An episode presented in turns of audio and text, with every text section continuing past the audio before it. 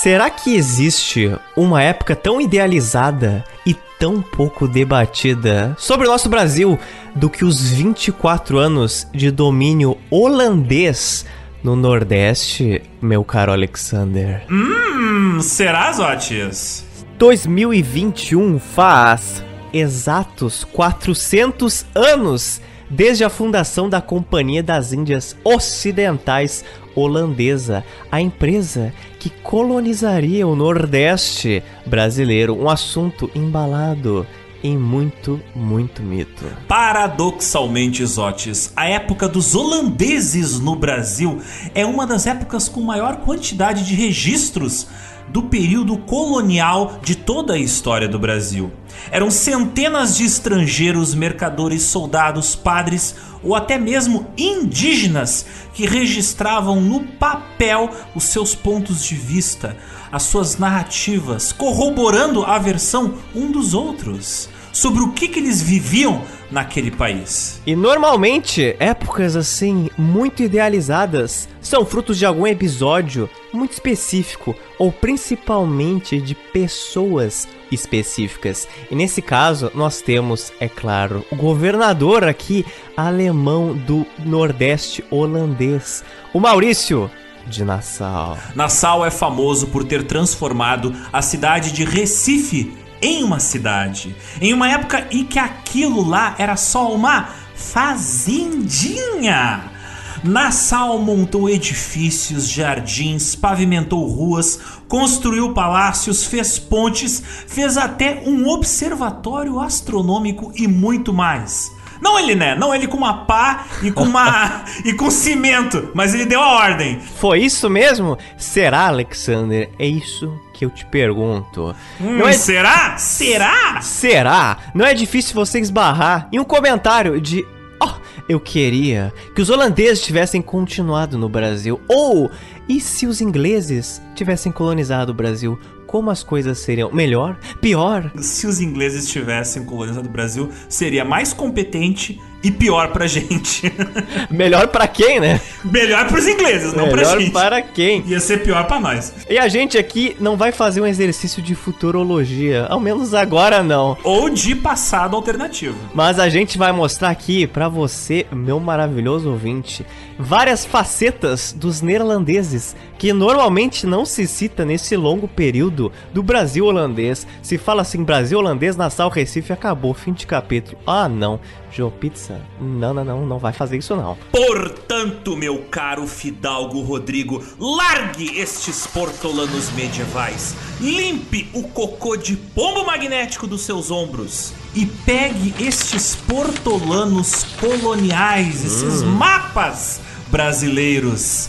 Segura também essas 20 arrobas de açúcar, hum. porque hoje nós vamos presenciar o fim do Brasil português e o início de um Brasil holandês. Da partida no Gelória, meu filho.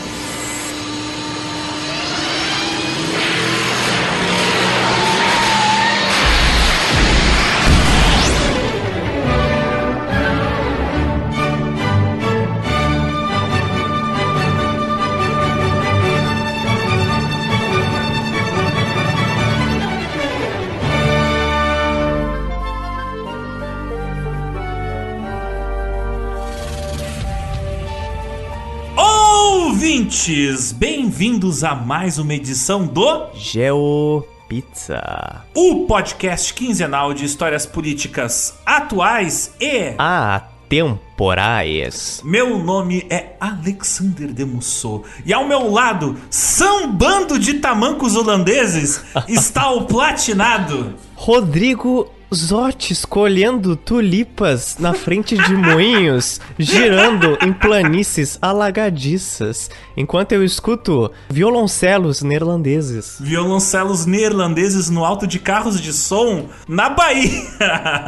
oh, céus. Hoje a gente vai ter uma mistura de axé com tulipas. Mas para viabilizar aqui a nossa viagem histórica, Alexander, entre diferentes continentes, o Joe Pizza ele passa trabalho, sabia disso? Ele passa muito trabalho. A gente depende de cada um dos nossos ouvintes. Porque ao contrário da Companhia das Índias Ocidentais, uma trilionária empresa, nós não temos trilionários financiadores, mas temos ouvintes sinceros. Ler os livros para fazer essas pautas, separar os trechos, fazer o roteiro, gravar, editar. Uh, tirando toda a divulgação, fi, dá um baita trabalho.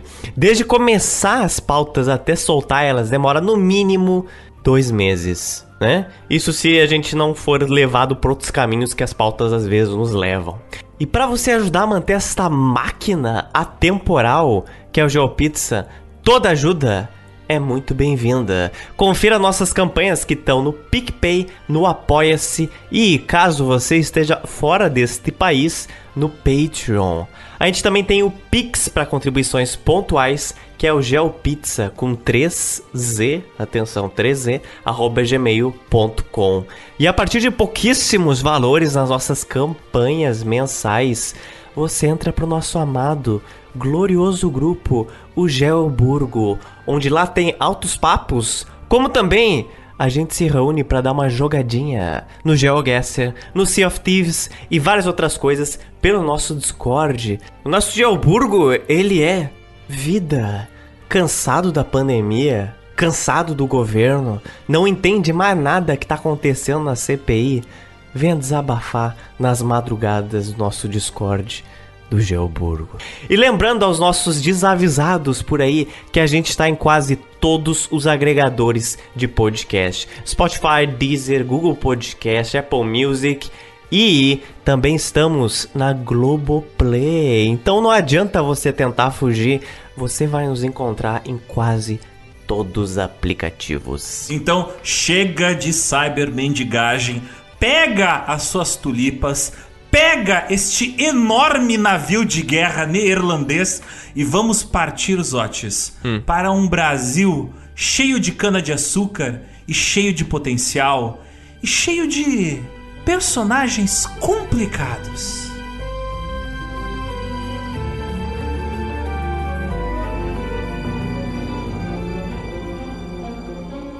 E para começar falando de Nordeste holandês, a gente primeiro tem que falar do que, que era o Nordeste antes dos holandeses. O que era o Nordeste no Brasil no século 17? Em torno de 1620, as divisões territoriais deste país aqui, eles são chamados de províncias, não é? Não eram estados. E essas províncias, elas foram todas desmembradas das capitanias hereditárias que os portugueses aplicaram aqui no século XVI. E as capitanias pode não parecer, pode aparecer algo tão antigo que, ah, por que, que o GeoPizza tá resgatando isso? Mas, filho, influencia tanto no que se seguiu e esse é um dos exemplos. As capitanias pretendiam e transformaram o Brasil em um fazendão. Isso não é hipérbole. Elas eram controladas por uma pessoa, uma pessoa, que fazia o que bem queria com essas terras. Foi isso que os portugueses fizeram em vários lugares, não só aqui, inclusive. Nos Açores, em 1433, e também em Cabo Verde em 1457. Também teve São Tomé em Príncipe em 1485. Então, naturalmente, com o estabelecimento das capitanias hereditárias aqui no Pindorama em 1534, a vida no Brasil foi voltada ao campo. Embora as capitanias duraram pouco, elas originaram as províncias que seguiam praticamente o mesmo sistema econômico. E quais províncias a gente tem aqui no século XVII? No nosso Brasil? Olha, nessa época, Brasil formalmente ia desde Santa Catarina, que se chamava Santana, né? E até a recém-criada província do Grão-Pará. Então era basicamente a costa, não era tanto o interior assim. O oeste, eu nem preciso dizer, não era parte formalmente do Brasil ainda. Acima do Espírito Santo havia a província de Porto Seguro. Acima desta havia Ilhéus e acima dela a Bahia, que era bem, bem menor do que é hoje. Ou seja, a atual Bahia eram três províncias diferentes: Ilhéus, Porto Seguro e Bahia. Acima da Bahia havia a província do Sergipe, que estava abaixo de um grande, um enorme e longo bloco de terra chamado Pernambuco.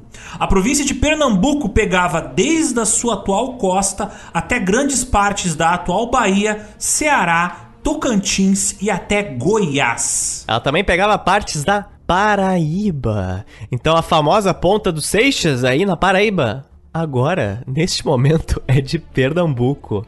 E por que que Pernambuco era tão grande assim? Olha, tinha um grande motivo. Dinheiro. dinheiro. Principalmente dinheiro vindo do açúcar. Pernambuco era a capitania mais lucrativa para os portugueses. Como tinha uma abundância de rios, ilhas e geograficamente próximo à Europa, não é mesmo? Porque o Ponta dos Seixas é a região mais próxima da Europa, no Brasil e também perto da África, do Caribe, o negócio açucareiro de Pernambuco enchia muitos bolsos dos portugueses, que é claro, utilizavam milhares de africanos escravizados pelo resto de suas vidas trabalhando e engenhos. Aquela região era o motor financeiro dessa colônia portuguesa, principalmente pela proximidade com a Europa, Caribe e África. Do Brasil, o açúcar era mandado para a Europa e lá ele era refinado e vendido.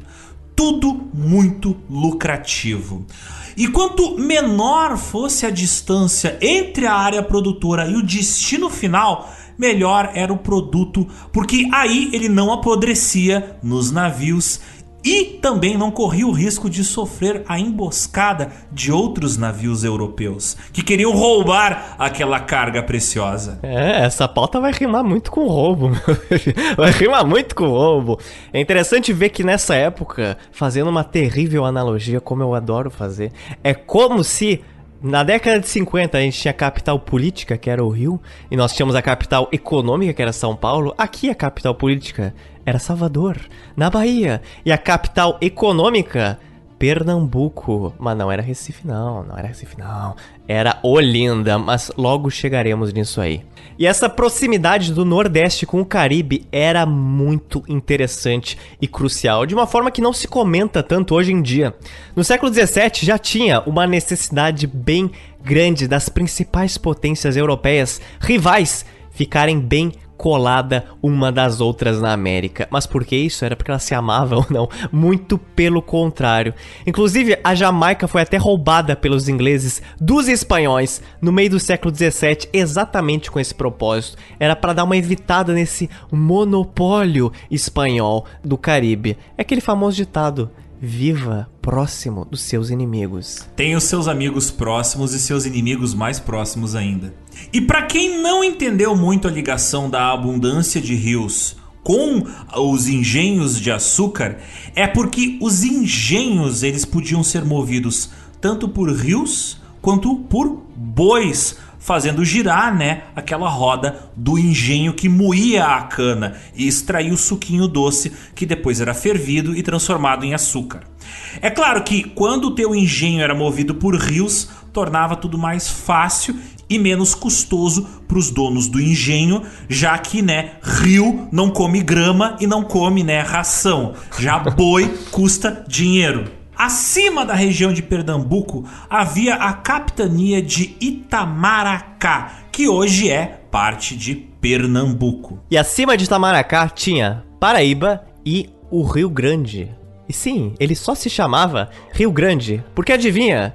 Não existia Rio Grande do Sul. Então não existia Rio Grande do Norte, existia só Rio Grande. Então aqui, Alexander, boas épocas que nós não existíamos. Acima do Rio Grande estava o Ceará, que na época era escrito com SI no começo, que tinha sido recém-criado em 1611.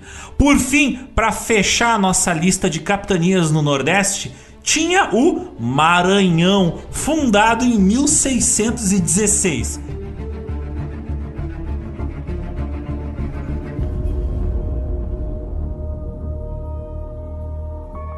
A gente falou muito de mapa e o Brasil não era só mapa. O que, que tinha no chão? O que, que estava acontecendo nessa colônia? Olha, do Sergipe até o Maranhão tinha 160 engenhos de açúcar. E no Brasil todo, em torno de 1620, tinha 350 engenhos de cana de açúcar. É claro, haviam outras atividades além de cana-de-açúcar, mas essa era a principal, junto, claro, com a extração do pau-brasil. Em 1630, Pernambuco, Itamaracá, Paraíba e Rio Grande do Norte naquela época era apenas Rio Grande, mas para vocês entenderem, vou dizer Rio Grande do Norte, produziam 659 mil toneladas de açúcar por ano. Cidades como Recife, Natal, João Pessoa já existiam na teoria, mas elas estavam muito longe de ser tipo de cidade que você está pensando. Elas mais se assemelhavam a vilas e arraiais, que eram as primeiras denominações de um povoado antes dele ser elevado a nível de cidade. Esses locais, eles eram nada mais que pequenas casas feitas de palha ou senzalas que ficavam em volta de engenho. É isso mesmo, é sério mesmo. Não existia grandes construções ou coisinhas bonitas coloniais.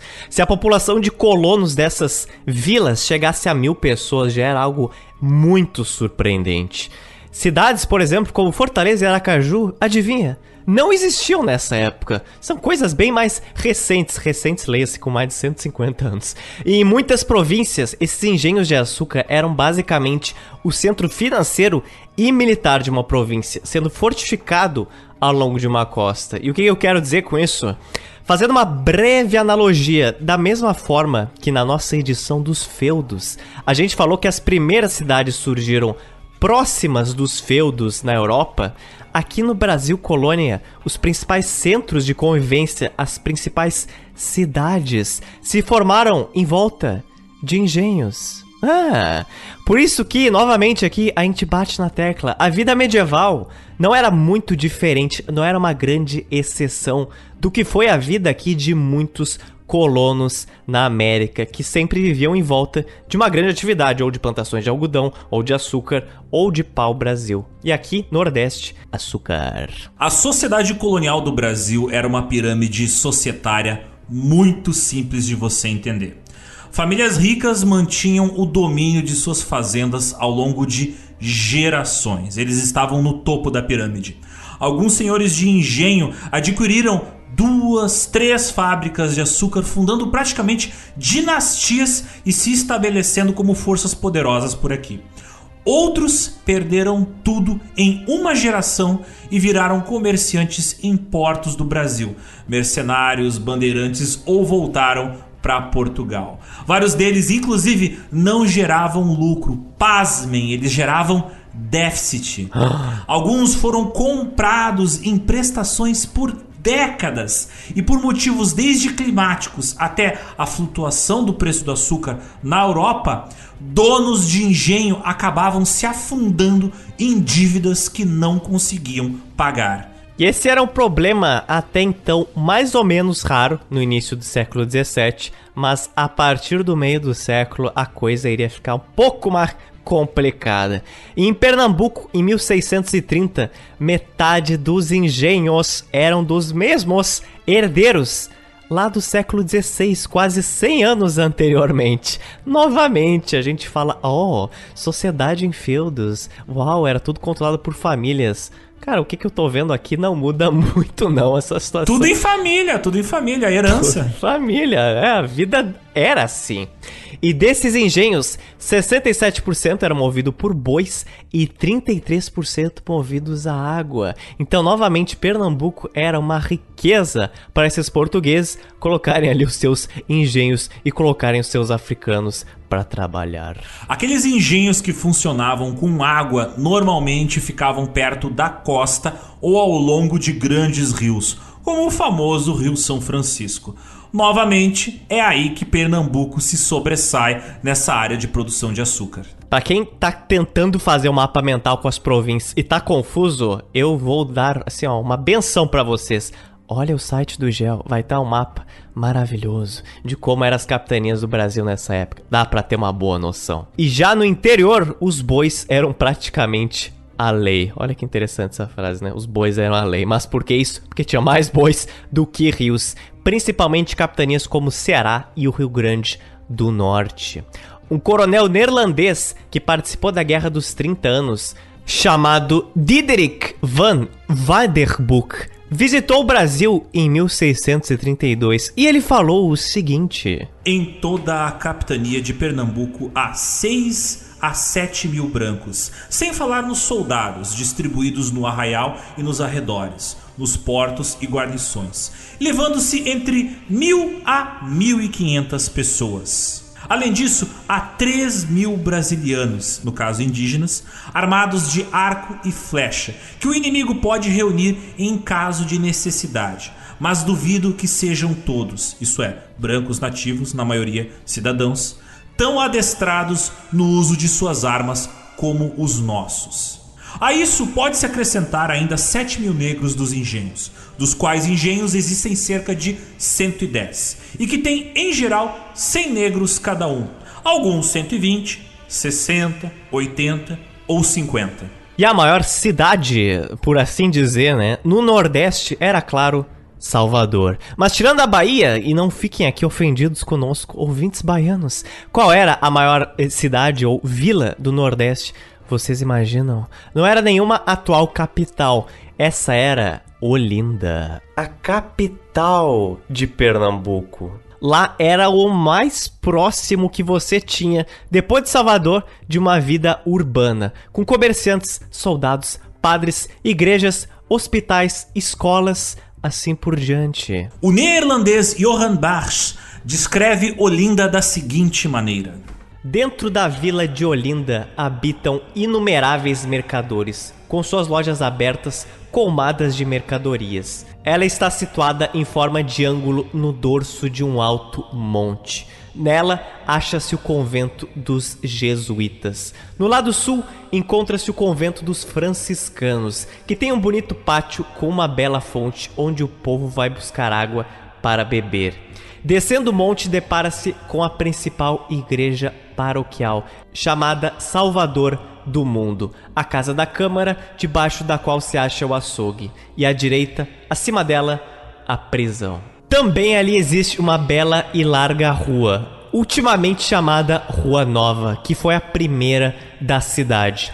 No extremo meridional, onde está situado o hospital, é chamado de Misericórdia. Chegando-se embaixo, no vale, onde acha-se uma encruzilhada na qual os mercadores se reúnem, ali encontra-se a outra igreja paroquial, chamada Igreja de São Pedro. E ali em volta encontram-se muitas belas casas e muitos armazéns. Armazéns eram, naquela época, grandes lojas onde você comprava de tudo, né? Era uma loja que tinha tudo que você precisava, desde a cela para um boi até salame, até tipo vela. Então, armazém é um supermercadão, só que pequenininho. E ele continua: as casas não são baldas de conforto, mas cômodas e bem feitas, arejadas por grandes janelas que estão a nível do sótão ou celeiro, mas sem vidros com belas e cômodas subidas, todas com largas escadarias de pedra, porque as pessoas de qualidade moram todas no alto. Os umbrais de todas as portas e janelas são de pedra dura e pesada. E eu te pergunto, meu caro Zotes, hum. este Brasil Brazuca tão lucrativo com a venda, com a produção de açúcar, ele deveria atrair a cobiça de outros europeus, não é? Hum. Era preciso militarizar essa região de alguma forma para impedir furtos, roubos, talvez até invasões? Seria interessante. Eu acho, né? Eu aqui, 400 anos depois. Porque o português Ambrósio Fernandes Brandão, ele escreveu sobre isso aí. Ele falou que é capaz toda a capitania de Pernambuco de pôr em campo 6 mil homens armados, com 800 de cavalo, porque toda a gente nobre são por extremo bons cavaleiros. E por se prezarem muito disso, costumam ter seus cavalos bem ajaezados e paramentados. Caraca, essas duas palavras eu não sabia a existência dela. Bem, significa que, para os nossos ouvintes entenderem, que os caras cuidavam bem dos cavalos e que todo o equipamento para montaria era bem mantido. Ajaezados é tipo cavalos que leem Al Jazeera. Não, não, são cavalos, cavalos informados, cavalos informados. Cavalos cultos. Então, então, um relinchando pro outro. Tu viu que desceu o valor da Sugar Coin? Pá, eu vi, cara. Caí de quatro patas nesse esquema aí e me ferrei. Eles falavam gírias gauchescas no Nordeste. Não, não, não falavam. Quando, quando não, não existia Rio Grande do Sul, com certeza. Já tinha Rio Grande, mas não era do Sul. Mas esses cavaleiros que o português Ambrósio cita, eles eram, assim, bem escassos em contraste com a quantidade de europeus curiosos sobre essa indústria açucareira brasileira. Esses 6 mil cavaleiros não são muita força, não, meu filho. E quem era uma dessas nacionalidades que tava ali cruzando as suas mãos do outro lado do Atlântico, olhando pro Brasil com uma luneta? Quem era? Os nossos batavos neerlandeses. Homem Hout Zotes!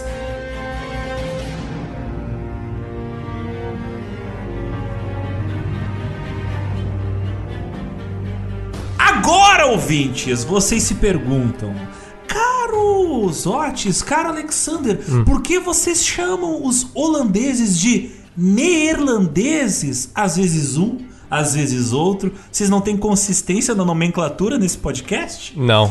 Afinal, na própria capa deste episódio, no título deste podcast, está escrito Brasil holandês e vocês falam de neerlandeses. Elucide, por favor, os nossos ouvintes, meu querido Zotes. Primeiro, muitas coisas, a gente tá no meio da linha de tiro, da linha de fogo, entre muitas mudanças históricas. E essa gramática neerlandesa holandesa é uma delas. Quem segue o Geo a tempo já sabe disso. Hoje, os Países Baixos é um país composto de 12 províncias. E Holanda, não existe a Holanda. Existem duas províncias que têm o nome de Holanda, mas se chamam Holanda do Sul e Holanda do Norte. Ah, tem A- tipo um Rio Grande do Sul e um Rio Grande do Norte lá. É, Tipo, eles tomam um chimarrão, só que é feito de tulipa moída seca, tomada dentro de um tamanco de madeira. Ouvintes batavos, amamos vocês. Amsterdã é a maior cidade da Holanda do Norte e Roterdã da Holanda do Sul. Embora a capital dessas províncias não seja nenhuma dessas, seja Haarlem e Haia. Essa confusão de nomenclatura ela é bem antiga. Entre 1581 e 1795, a região chamava-se República das Sete Províncias Unidas dos Países Baixos, funcionando como cidades-estado com uma maior autonomia. Cada cidade tinha mais independência em relação à União do que normalmente se espera de um país nesse período histórico. O Império Colonial Neerlandês ele expandiu-se para todas as regiões do mundo, para a América do Sul, para a América do Norte, para a África, para a Ásia. Quando questionados pelos nativos de onde eles vinham, os marinheiros neerlandeses normalmente respondiam: Ah, eu venho da Holanda do Norte. Ou eles respondiam: Ah, eu venho da Holanda do Sul, já que lá estavam a maior parte das cidades, ou pelo menos as cidades com maior número de habitantes. Então isso acabou cunhando no mindset do planeta Terra a ideia de que a Holanda era uma nação só, dividida entre o sul e o norte. Foi uma grande confusão criada pela maneira como o pessoal se comunicava com os nativos. E em 1815, os Países Baixos se tornou o Reino Unido dos Países Baixos, sendo unificado. E esse nome neerlandês vem do nome do país, que em inglês se chama Netherlands. O prefixo Nieder significa baixo e lands de des significa região, ou seja, né, regiões baixas, países baixos. Em inglês, os moradores dos Países Baixos chamam-se de Dutch, uma palavra vinda do inglês antigo que significa habitante. Era antes essa palavra utilizada para referir-se tanto aos neerlandeses quanto aos alemães. Por isso, se vocês forem ler ou ouvir coisas mais antigas, vocês vão escutar tipo, ué, mas tá se referindo a um Dutch? É alemão ou é neerlandês? Em alemão, a palavra foi mantida, sendo por isso que hoje a Alemanha se chama Deutschland. Dutch, Deutschland, entendeu? Em alemão, a Alemanha é Deutschland. Então, provavelmente essa era a confusão que passavam antigamente. Você fala Dutch, não, você tá falando de alemão, você tá falando de holandês, por favor. Então, você falar de Holanda como se fosse um país, é como você dizer assim que a Inglaterra é Grã-Bretanha, ou que Minas Gerais é o Brasil. Então, assim, Teoricamente não está correto, mas assim, como nós prezamos aqui a comunicação ponta a ponta, assim como o WhatsApp, não é mesmo? A gente vai adotar e vai manter a nomenclatura holandesa que vários navegadores e oficiais utilizam, porque eles se chamavam também tanto de holandeses quanto de neerlandeses. Então assim, se vierem culpar a GeoPizza, vocês estão usando as duas nomenclaturas? Eu só estou reproduzindo o que estavam utilizando. Mas, novamente, neerlandeses é inclusive a denominação que o próprio país tem investido para intensificar em, em prol de holandeses. Inclusive, alguns neerlandeses se sentem meio ofendidos, outros eles compreendem. É uma coisa em transição. Então, fica aqui a dica para você somar e virar um grande papo aí de date para você ter na pós-pandemia. Você chega lá no encontro e fala: Você sabe, Países Baixos é diferente da Holanda, com certeza você conquistará corações. Feitas essas longas ressalvas, nós falamos do que era o Brasil no século 17. Agora eu te pergunto, Zotes, o que eram os Países Baixos nessa época? No século 17, os Países Baixos eram sete territórios, unidos sobre as Províncias Unidas.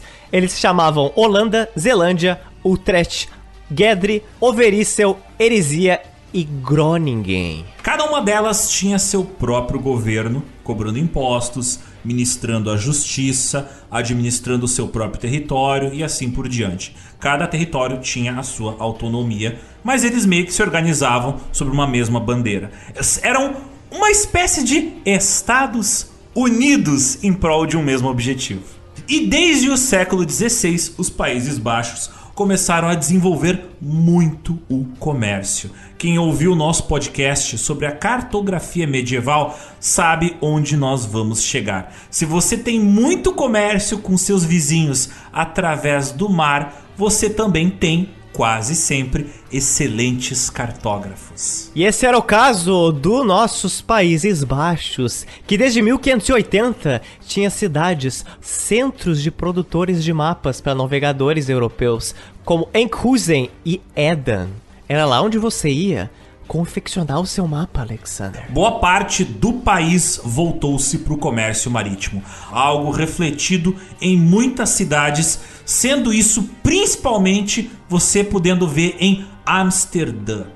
Os canais de água de Amsterdã, eles foram criados para receber mercadorias via barco. A construção deles foi começada por volta de 1590 e eles foram terminados em 1612.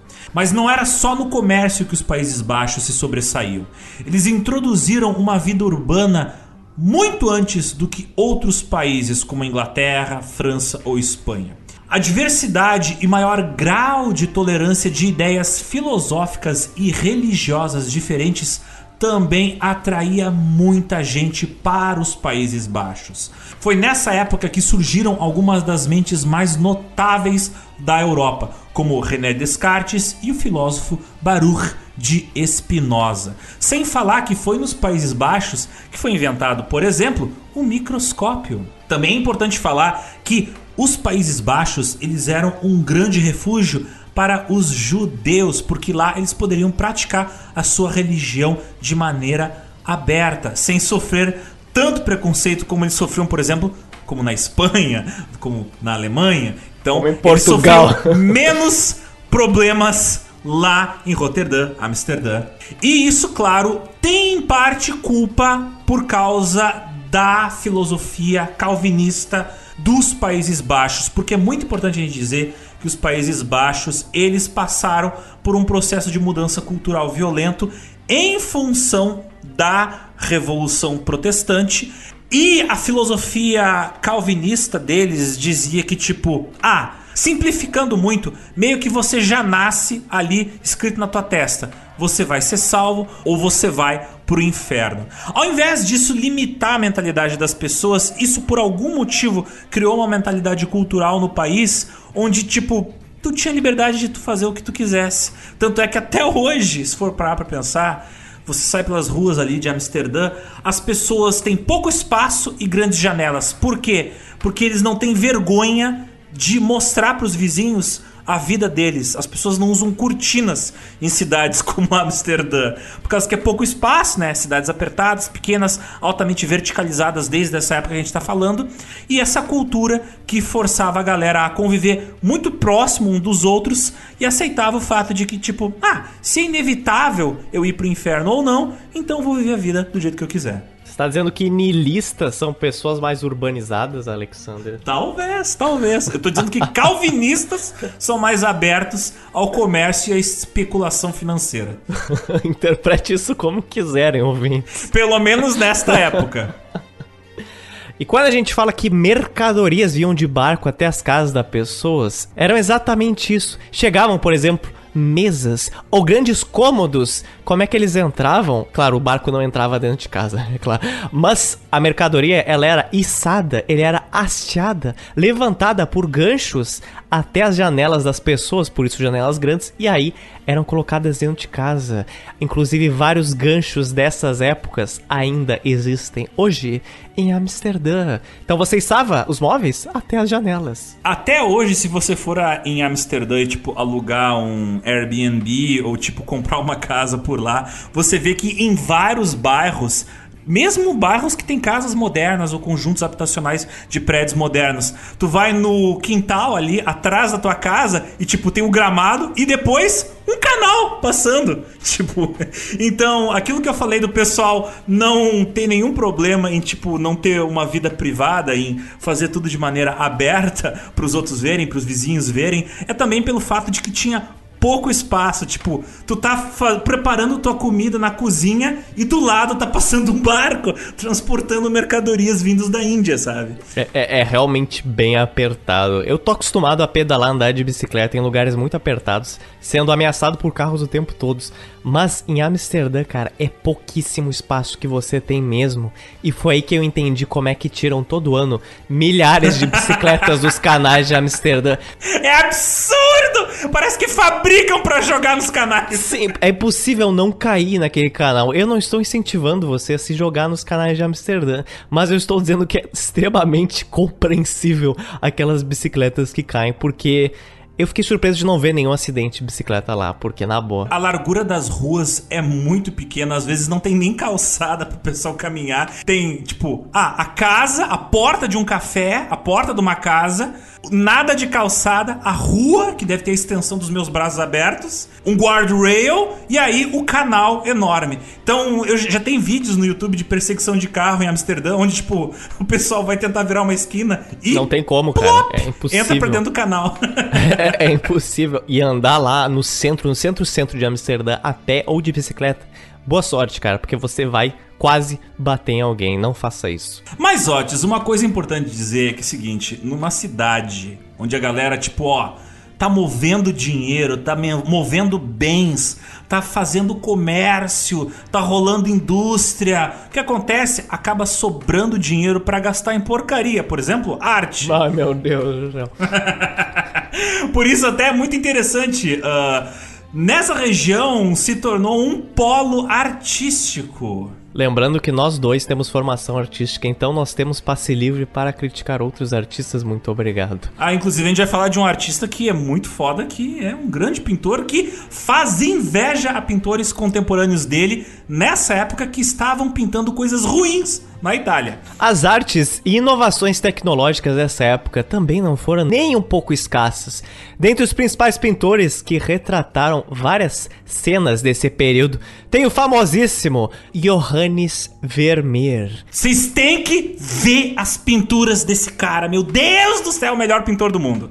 Aí você me diz, Otis, eu nunca ouvi esse nome na minha vida. Bom, mas você com certeza já viu as pinturas dele. Ele que fez, por exemplo, aquela famosa pintura que ninguém aguenta mais olhar, inclusive aparece todo dia no Twitter, que é aquela menina olhando de lado pra câmera, entre aspas, pintor, né? Que ela tá com um pano azul na cabeça e com uma roupa amarela. Então, Zotes, detalhe, talvez ela tivesse olhando para uma câmera.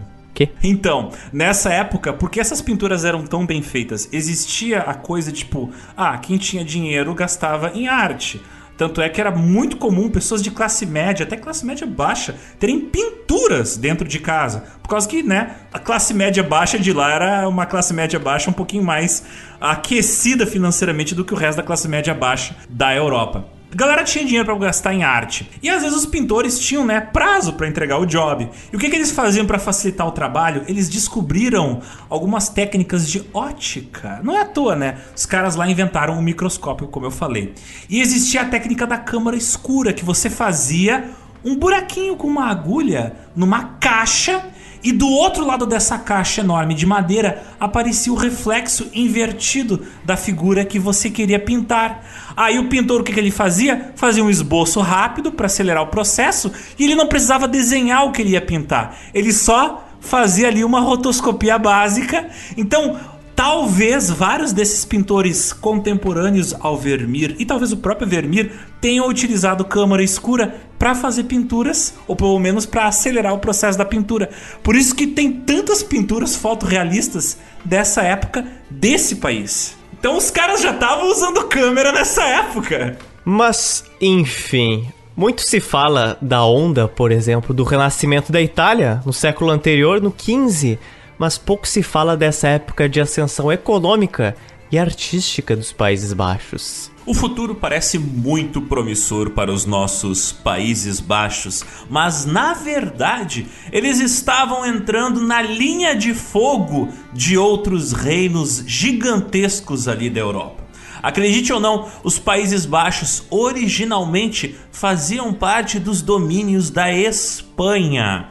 Eles eram parte do império dos Habsburgos, esses malditos Habsburgos sempre invadindo o Geopizza.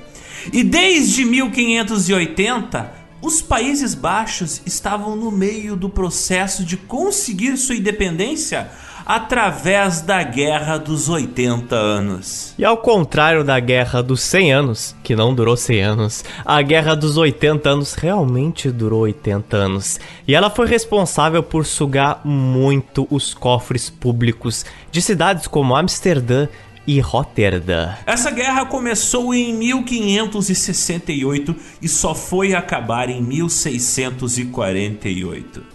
Precisando de novas fontes de riqueza, muitos neerlandeses voltaram-se, claro, para o comércio, extremamente lucrativo. E muitos mercadores neerlandeses, eles já sabiam que sinônimo de lucro nessa época era açúcar principalmente açúcar vindo das colônias americanas. E lembra que eu falei no início do podcast que muitos engenhos de açúcar no Brasil, eles eram pagos em prestações pelos portugueses ao longo de várias e várias décadas? Bom, para quem é que você acha que esses portugueses pagavam essas prestações? Porque esses eram normalmente para banqueiros neerlandeses, danadinhos. Eles financiavam construções no Brasil. Eles eram dono de comércios, de oficinas de artes chamados burgueses. Eu fico imaginando agora um senhor de engenho português tomando tapa na cara, assim, na frente de todo mundo, de um burguês banqueiro neerlandês e apontando para a plantação de cana-de-açúcar e recebendo a pergunta: Sabe quem é que financia essa porra? Sabe quem é que financia essa porra? Eu que financio essa porra!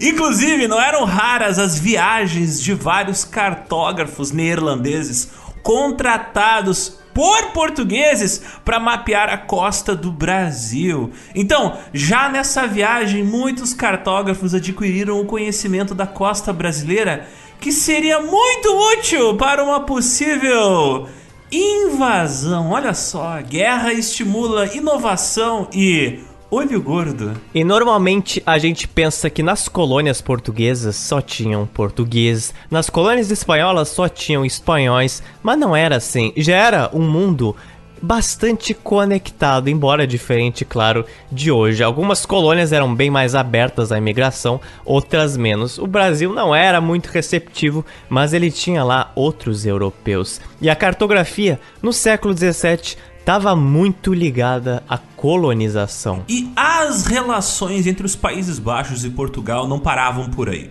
Os neerlandeses também faziam um trabalho essencial na área do comércio, que era refinar e distribuir o açúcar vindo do Brasil por toda a Europa. O próprio açúcar do Brasil já era um produto muito consumido por eles, pelos neerlandeses, há décadas. Eles já eram clientes do açúcar brasileiro.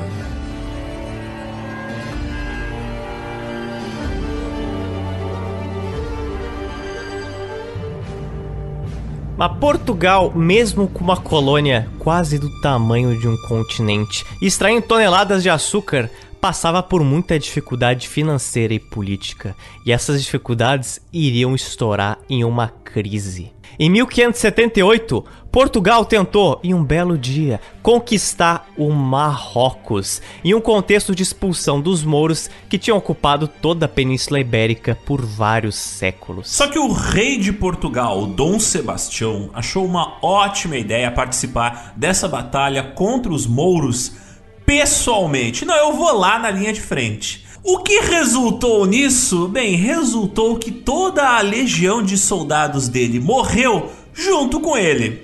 O corpo dele nunca foi encontrado, provavelmente coberto de areia no deserto marroquino. E para melhorar, o rei não tinha deixado nenhum herdeiro. Quem assumiu foi o seu tio-avô, que resolveu morrer dois anos depois de causas naturais, em 1580. E adivinha? O tio-avô do Dom Sebastião não deixou herdeiros também. Que maravilha, hein, Zotes? Após isso, três pretendentes ao trono alegaram parentesco com Dom Sebastião. Um deles era o rei da Espanha, Felipe II, que tinha muito apoio dos nobres portugueses. Mesmo com muitos discordando, Felipe II era o mais rico dentre os três pretendentes que queriam agarrar o trono português. Por isso, Filipe II invadiu Portugal e anexou ele à já citada aqui no GeoPizza União Ibérica. Simples assim, Portugal agora tinha sido fagocitada. Ela virou um puxadinho da Espanha. Período que muitos portugueses não gostam de lembrar e quando é citado eles ficam brabos. Mas o que eu posso dizer? Sou apenas um mensageiro. Nas mensagens que os Otis vai receber essa semana é tipo, és lixo. então, na teoria, todas as colônias portuguesas eram agora espanholas. Não só isso, também tinha parte ruim, porque todos os inimigos da Espanha, que no caso eram vários, também eram agora inimigos de Portugal. Mas assim, Agora, boa parte da América era da Espanha, era do Felipe II, o rei da Espanha. Na boa, o Felipe II deve ter ficado rindo umas duas semanas consecutivas. Ele derrubou aquela pecinha do tablado de xadrez Isso. e pensou. Checkmate, bitch. Aquela cena do V de Vingança que ele derruba todas as, as peças, sabe? De dominó, sim. Agora, o Felipe II era dono de várias colônias. Ouro do México ele tinha. Prata da Bolívia, ele também tinha. Açúcar de Cuba, tem. Pau Brasil do Brasil também tem. É tipo Thanos encaixando, sabe, as joias do infinito na manopla. Mas nesse caso é o Felipe II encaixando produtos americanos na sua grande luva espanhola. E vendo que os neerlandeses estavam se destacando na cartografia e na navegação durante a sua guerra de independência contra a Espanha, Felipe II já cortou eles da possível chance de ter uma colônia nas Américas. Um ataque preventivo foi feito. Felipe II decretou um embargo comercial aos neerlandeses de todos os territórios espanhóis. Então, os neerlandeses não iriam mais receber açúcar do Brasil, que agora era uma colônia espanhola. Qualquer comércio dos Países Baixos com qualquer colônia ou com a própria Espanha era proibido. Ah, azotes, mas aqueles engenhos de açúcar que os portugueses tinham que pagar para os banqueiros neerlandeses, né? Eles tinham que ter contato com os neerlandeses. E agora, o que, que acontece? Os neerlandeses não vão receber mais dinheiro dos portugueses? Sim, exatamente isso. Azar. Deram calote nos neerlandeses. Você não gostou? Olha, vai brigar com o Felipe II. Boa sorte com isso. Os neerlandeses perceberam: opa, deu ruim. Se eles não fizessem algo, teriam não só uma crise econômica em suas mãos, mas uma crise de abastecimento de seu comércio, pois tinham muitos produtos que eles compravam e revendiam que vinham das Américas, como sal, farinha, açúcar, tomate, batata, abobrinha, chocolate, produtos que não vinham de nenhum outro lugar do mundo. Realmente, se você ficar sem nenhum desses itens, é bem difícil sobreviver. Ironia, ou não. Por exemplo, não dá pra fazer uma pizza. Que horror. Terrível. E foi por isso que em 1602, comerciantes neerlandeses que estavam de cara com a coroa espanhola se reuniram e falaram assim: ok, vamos ferrar com os espanhóis, já que eles ferraram com a gente. Vamos entrar no jogo da colonização. Assim eles decidiram e assim eles fizeram. Em 1602 foi fundada a Companhia das Índias Orientais, chamada em seu nome original de Verenigde Nederlandse Oost-Indische Company, também mais conhecida por sua sigla VOC, que é muito mais simples da gente entender, né? Uma empresa pública privada para colonizar o hemisfério oriental do planeta. Em pouco tempo, ela começou a comercializar tecidos no Sri Lanka e álcool na África do Sul. Essa empresa, novamente, tema do nosso podcast 2020. Essa empresa é do hemisfério oriental, da Ásia, não da América. Mas acalma o coração, já estamos chegando aqui.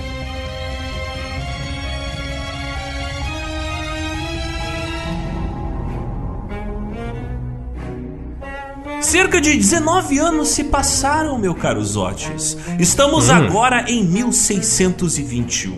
E algumas coisas mudaram. Por exemplo, o Felipe II morreu de câncer.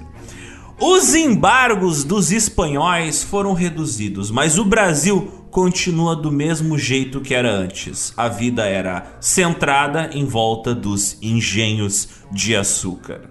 Seja dominado pela Espanha ou por Portugal, o Brasil continuou o mesmo para quem morava no Brasil. Os espanhóis, eles foram até os neerlandeses e eles propuseram uma trégua ao embargo que eles faziam. Caso os neerlandeses parassem de colonizar outras regiões, né? Agora eles estavam no hemisfério oriental do planeta. E o que, que os neerlandeses fizeram? Eles deram uma risada em neerlandês bem alto assim e falaram assim, ó, só de sacanagem, eu vou criar outra empresa de colonização para irritar agora os espanhóis. É brincadeiras à parte, não foi só por birra e não foi isso que aconteceu, né? Mas foi porque a VOC tinha se tornado um sucesso colonial para os Países Baixos. Como a gente explicou na nossa edição número 20. Você podia comprar inclusive ações da VOC na bolsa de valores de Amsterdã. Ela era financiada por pessoas diferentes e em pouco tempo se tornou a empresa mais lucrativa do mundo até então e até hoje. Em 1621, mercadores neerlandeses fizeram uma reunião e um deles, Wilhelm Junselinks, defendeu que o mesmo deveria ser feito por todo o outro lado do planeta Terra, nesse caso, para as Américas, as então chamadas Índias Ocidentais. Então, uma nova empresa deveria ser criada só para colonizar as Américas. E para quem se pergunta por que chamavam Ásia ou América de Índias ocidentais ou orientais, é porque é uma história bem simples e não existe forma não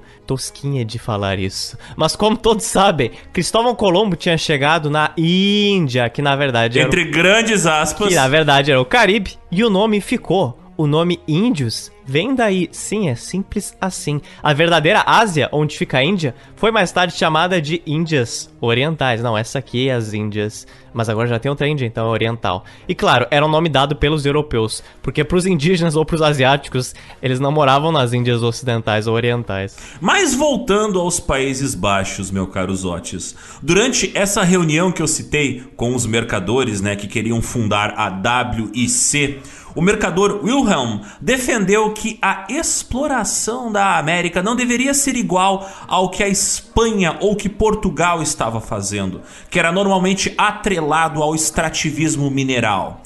E sim, o que eles deveriam fazer era comércio. O ideal para eles seria desenvolver um grande comércio nas suas colônias e nos Países Baixos. Esse próprio mercador que propôs a criação da WC, William, ele já tinha visitado Portugal, Espanha, os Açores e ele viu de perto que muitas desses lugares, mesmo que tivessem incontáveis riquezas debaixo do solo, minerais ou alimentos, estava passando por incontáveis problemas.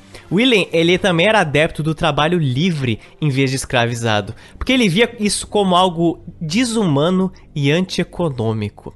As colônias neerlandesas da América deveriam ser colonizadas por camponeses holandeses livres. Mas aí eu pergunto, será que rolou isso? Será? Bem, por isso, em 1621, William foi um dos fundadores da WIC, a Companhia das Índias Ocidentais Holandesas.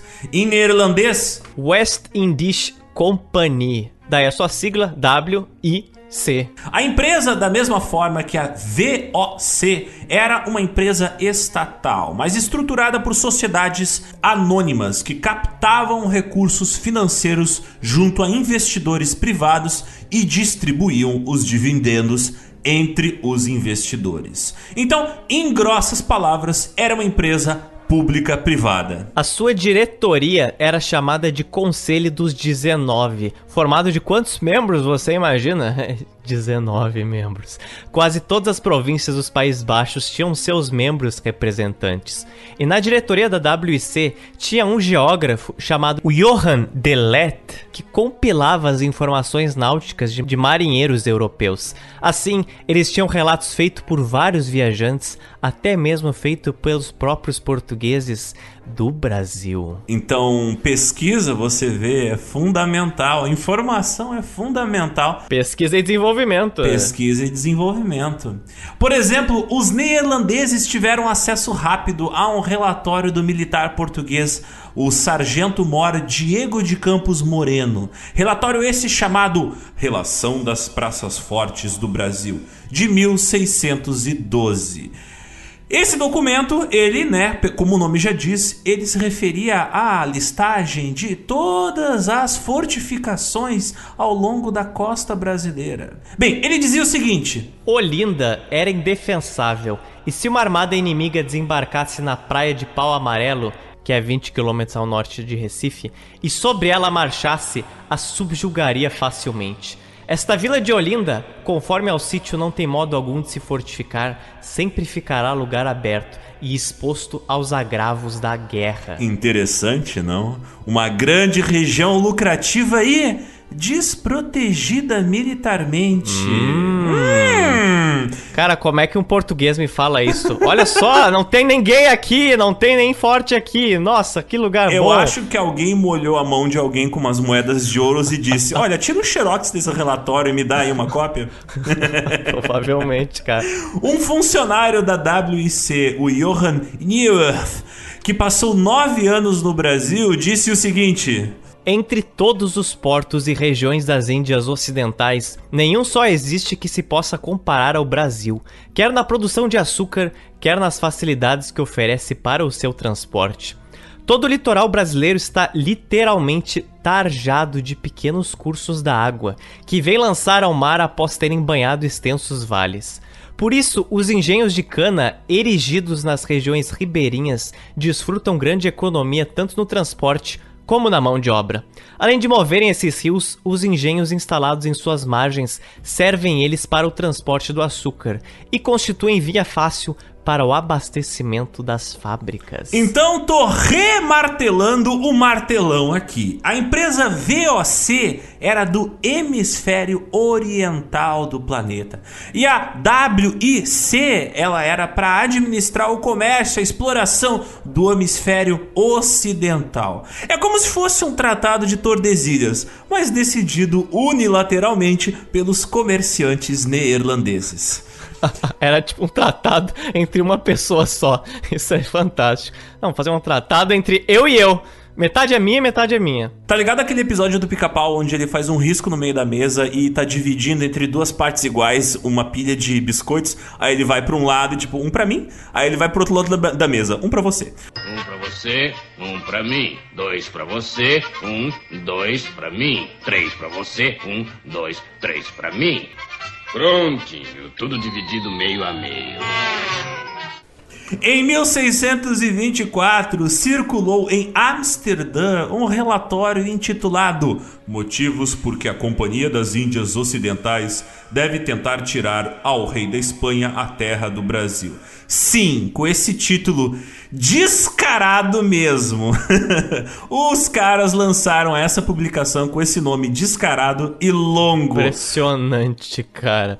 Documento esse publicado por Jan Andreas Murbeck, que dizia o seguinte: Embora a terra do Brasil seja maior que toda a Alemanha, França, Inglaterra, Espanha, Escócia, Irlanda e os 17 Países Baixos juntos, e embora os portugueses se tenham fixado em umas boas 400 milhas ao longo das costas marítimas, sendo eles milhares em número, há apenas dois lugares mais importantes do mesmo país. Isso é a Bahia e Pernambuco. E ele continua nesta publicação a descrever como eles poderiam colocar as suas mãozinhas neerlandesas sobre a terra brasilis. Estes dois lugares, isto é, a Bahia e Pernambuco, não dispõem de forças consideráveis ou fortalezas. De modo que, com a graça de Deus, os mesmos poderão ser e serão ocupados principalmente se a Companhia das Índias Ocidentais para aí enviar oficiais corajosos, bons soldados, mestres ou engenheiros experimentados e adequados instrumentos de guerra. O rei da Espanha, o clero e os negociantes particulares de Portugal têm naquele país grandes capitais consistentes de terras, rendas, empréstimos sobre plantações, assim como mercadorias que não se encontram muito para o interior, porém perto das duas mencionadas cidades.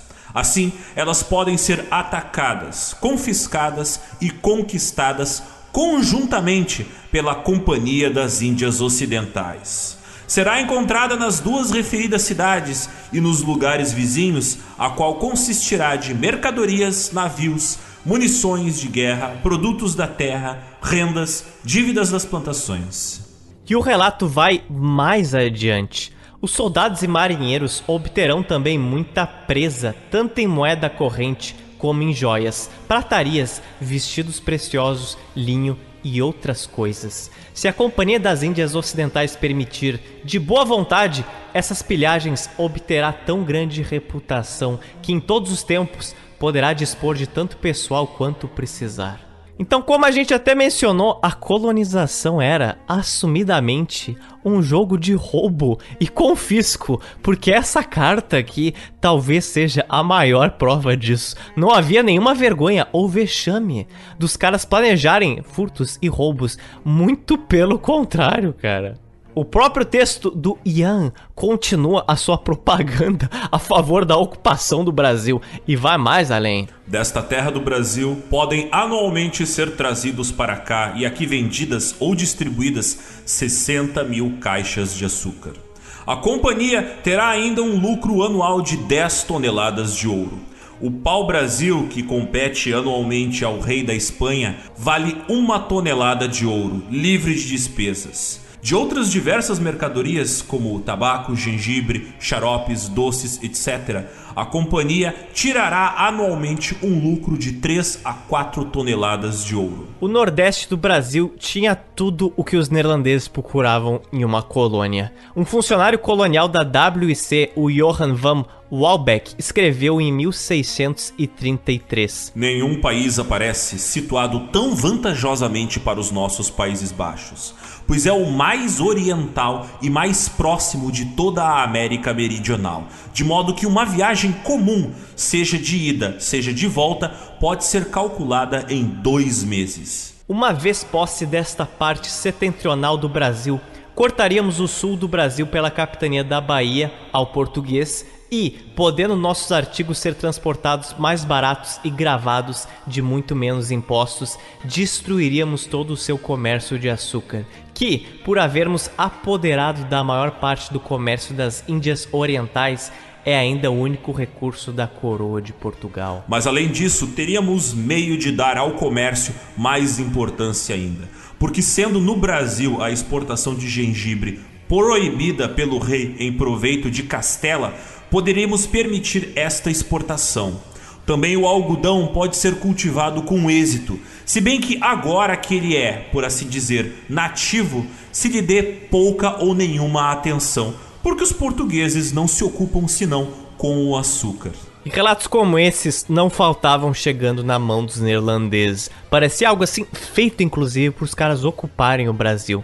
Essa, na visão deles, era uma terra abundante, sem desgraças da vida, sem nenhuma dificuldade. O próprio francês, o Daniel de Latouche, que tinha o título de Senhor de la Ravardière, ele fundou São Luís do Maranhão a única capital brasileira fundada por franceses, nomeada em homenagem ao rei francês Luís, não é mesmo? Ficou um tempo em Olinda. E o Laravadier falou que as laranjas e os limões de diversas espécies são tão vulgares por todo o país que são encontrados comumente nas matas, ultrapassando em bondade os de Portugal. Os figos, as uvas e as romãs dão duas novidades por ano. As uvas são encontradas tão somente nos pomares, pois a proibição expressa de fabricação de vinho para não estorvar o que vem das Canárias, que é ordinariamente vendido em todo aquele país. Há ainda tâmaras tão boas quanto as da África, também em pomares particulares, como os dos jesuítas de Pernambuco. Quanto aos legumes e hortaliças, a couves e a beldroega, que são comuns as ervilhas, os feijões, as batatas e as abóboras de diversas espécies nos seus pomares. Toda a costa do mar é muito pisciosa, como o são também todos os rios que produzem excelentes peixes. O peixe boi é muito comum, principalmente para os lados do Maranhão, no rio que ali existe. Muita caça há por toda parte. Viados e javalis andam aos bandos. O javali é semelhante ao nosso, exceto que o daquele país tem um umbigo no dorso. Enfim, esta é uma terra onde não se pode morrer de fome. E eu gosto muito dessa frase e por isso que a gente cita todos esses relatos até bastante extensos, porque a gente tem uma boa ideia realmente dos que, que os caras vinham quando eles olhavam para cá ou quando eles estudavam para cá. A gente não tem noção da dimensão do imaginário que esse país tropical despertava em europeus que estavam acostumados com o clima aí nublado, do cinza, do norte da Europa. Eles botavam os pés em Manaus, saíam da Europa e quando desciam no litoral tropical, calor, repleto de palmeiras e com comida no chão, uau, cara, era praticamente assim, ó. É certo que isso vai nos tornar uma potência.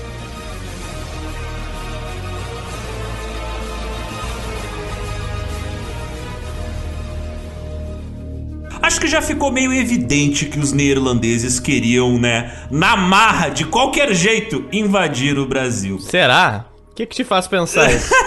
Talvez a propaganda, né? Pois é. Boa publicidade demonstra, né? Interesse. Os últimos 20 minutos desse podcast, talvez. Se a Espanha que controlava o Brasil não tinha se preocupado com uma invasão depois que um panfleto chamado Motivos por que a Companhia das Índias Ocidentais deve tentar tirar ao rei da Espanha a terra do Brasil circulou por Amsterdã era porque ele mal estava dando bola para o Brasil mesmo. Eu fico achando que alguém financiou isso só de zoa, sabe? Alguém tinha uma rixa com Felipe II depois e com os futuros reis da Espanha. Não, não, não. Eu vou zoar com a Espanha.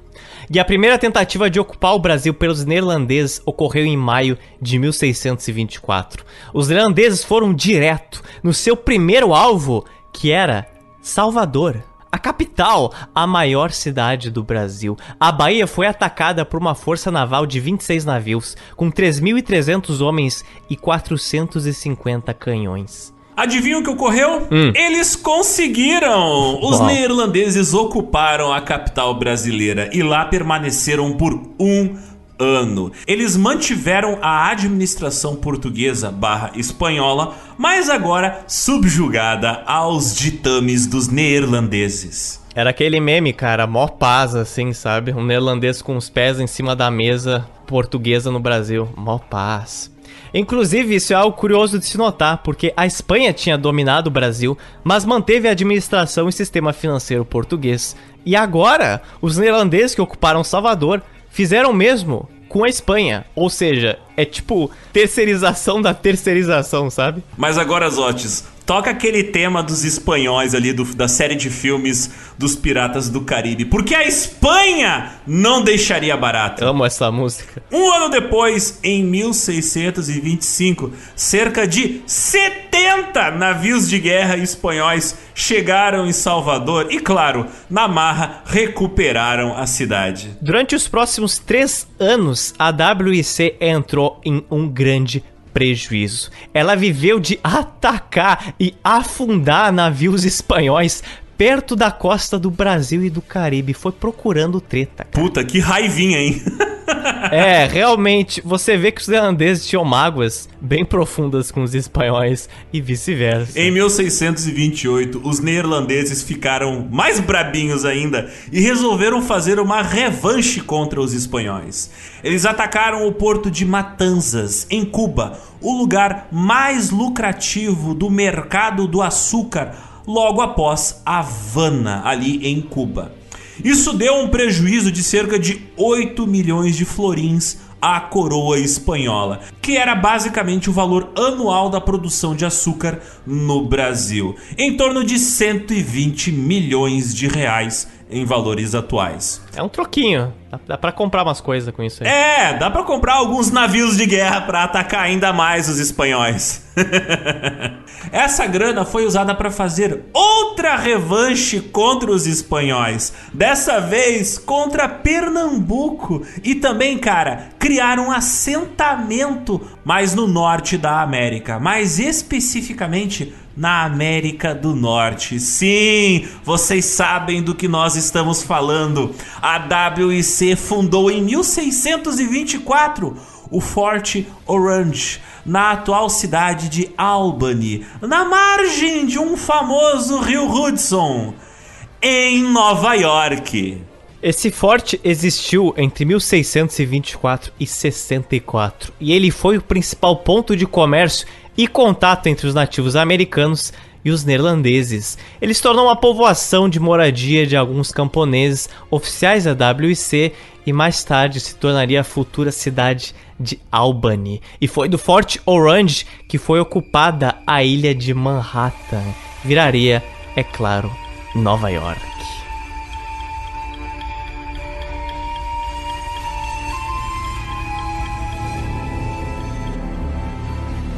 Em fevereiro de 1630. Com uma armada de 67 navios e 7 mil homens, os neerlandeses se dividiram em três ataques diferentes ao Brasil ao mesmo tempo. Como perspectiva, eles tinham sido expulsos há mais de 5 anos do Brasil. E eles voltaram, cara.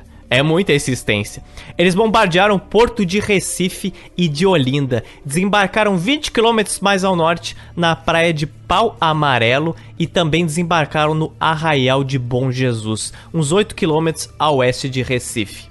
E lá, sob o comando do coronel Diederik van Vanderboek, eles marcharam em direção a Olinda, que era a maior vila de Pernambuco. Os espanhóis que controlavam o Brasil colocaram o português Matias de Albuquerque para comandar a resistência em uma campanha praticamente de guerra de guerrilha.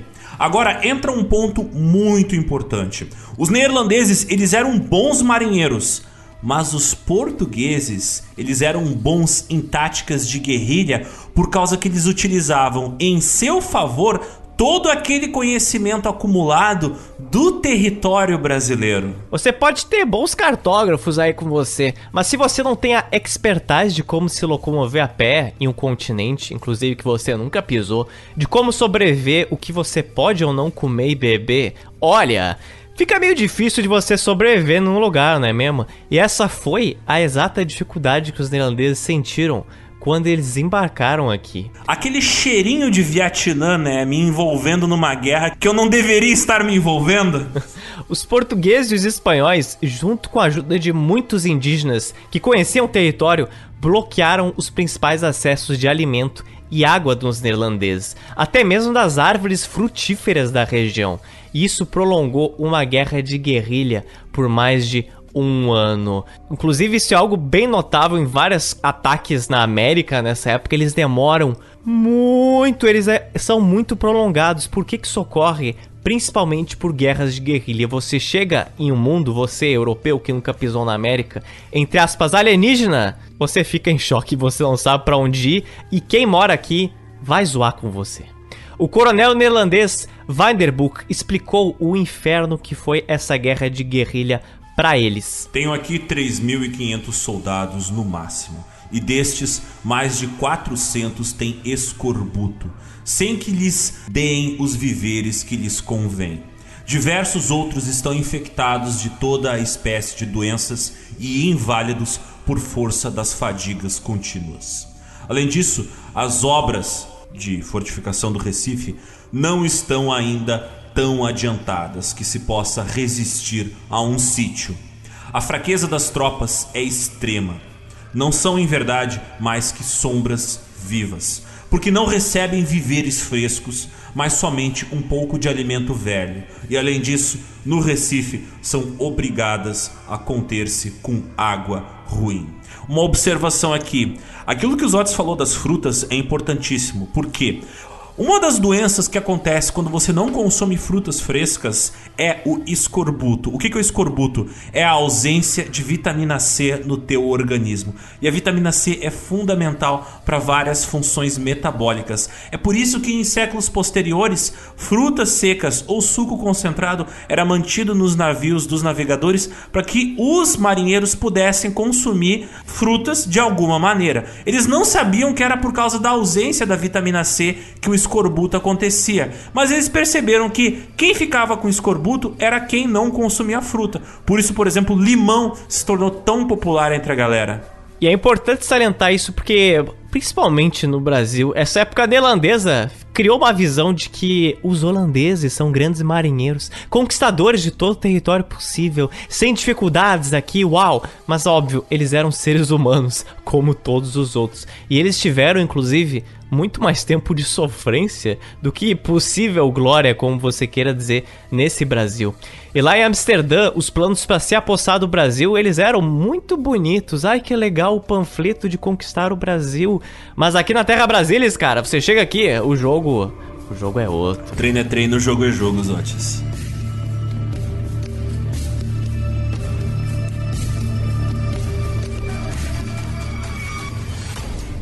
E os portugueses eles se utilizaram de tudo que sabiam sobre o Brasil, com a ajuda, é claro, dos espanhóis que eram donos do território, principalmente utilizando os indígenas para se defender dos neerlandeses. Um dos grandes relatos que a gente tem é do jesuíta Manuel de Moraes, que conta sobre esse movimento de guerrilha. Veio oferecer ao general um índio da terra, chamado Antônio Felipe Camarão que era o principal e capitão de uma aldeia, com toda a sua gente muito destra na flecha e no arco, e com todos seus parentes e amigos que se lhe congregavam e o elegeram por maioral, por ser esforçado e animoso. E este índio foi o mais leal soldado que El Rei teve nesta guerra, porque sempre acompanhou aos portugueses com sua gente em todos os trabalhos e fadigas. Tantas bravezas e obras heróicas fez no decurso dessa guerra este Antônio Poti, que era o nome original do Felipe Camarão, que Sua Majestade lhe deu o tratamento de dom e o fez cavaleiro do hábito de Cristo. Lhe deu o bom título de governador e capitão-general de todos os índios do estado do Brasil. E esse nome Felipe Camarão pode ser muito conhecido por vários brasileiros, principalmente porque algumas ruas e prédios de todo o Brasil recebem o nome Felipe Camarão, mas poucos sabem quem foi Felipe Camarão. O maior exemplo dessas estruturas talvez seja a prefeitura de Natal, que se chama Palácio Felipe Camarão. Este indivíduo é capa deste episódio. Nesta guerra, vários jesuítas e frades foram convocados para ajudar nas enfermarias e com a ajuda hospitalar de vários portugueses e espanhóis durante a guerra. Nessa custosa e arrastada guerra contra os neerlandeses, o neerlandês Ambrósio Richthofen a serviço da WIC, narra bem alguns detalhes dos conflitos que estavam ocorrendo na divisa de Pernambuco com a Paraíba. Ao amanhecer do dia seguinte, o inimigo começou a fazer fogo com as peças da trincheira. O que isso quer dizer, só para vocês entenderem, a carência de munição era tão grande. Muitas pessoas derretiam pedaços de metal na fogueira em formato de bolinha para conseguir colocar dentro dos mosquetes e aí você faz entre muitas aspas munição para ter noção, esse era o nível do estado da guerra. Como nós lhe respondíamos dos navios e não de bateria, alguns temerários apresentaram-se diante das nossas obras e atiraram para dentro delas. Não vendo sentinela alguma, transpuseram as mesmas e vieram aos magotes ao acampamento que incendiaram. Puseram então a gritar com todas as forças: Flamengo cornudo! Ao que nós respondíamos: Espanhol cornudo! Assim nos despedíamos amavelmente um dos outros. Às 12 horas fizemos de vela e chegamos ao novo porto de Pernambuco e aos nossos antigos quartéis. Mas enfim, tudo isso para dizer, o ser humano é infantil desde quando ele é ser humano, né? Fiquei só surpreso que eu achei que cornudo era um xingamento mais contemporâneo. Agora que ele tem mais de 400 anos, eu fiquei meio triste. Falta de criatividade do vocabulário. Aí é que tá, ele evoluiu. Antigamente, por exemplo, era vossa mercê. Hoje em dia a gente fala você. Naquela época era cornudo. Hoje em dia a gente fala corno. Então, tipo, apenas reduziu o tamanho da palavra. É, eu fui atrás da semântica do corno e realmente existia corno antes. Então, estamos precisando de algo novo para chamar de corno. Bolem aí, meus birabolantes. Chifrudo, galhudo, sei lá.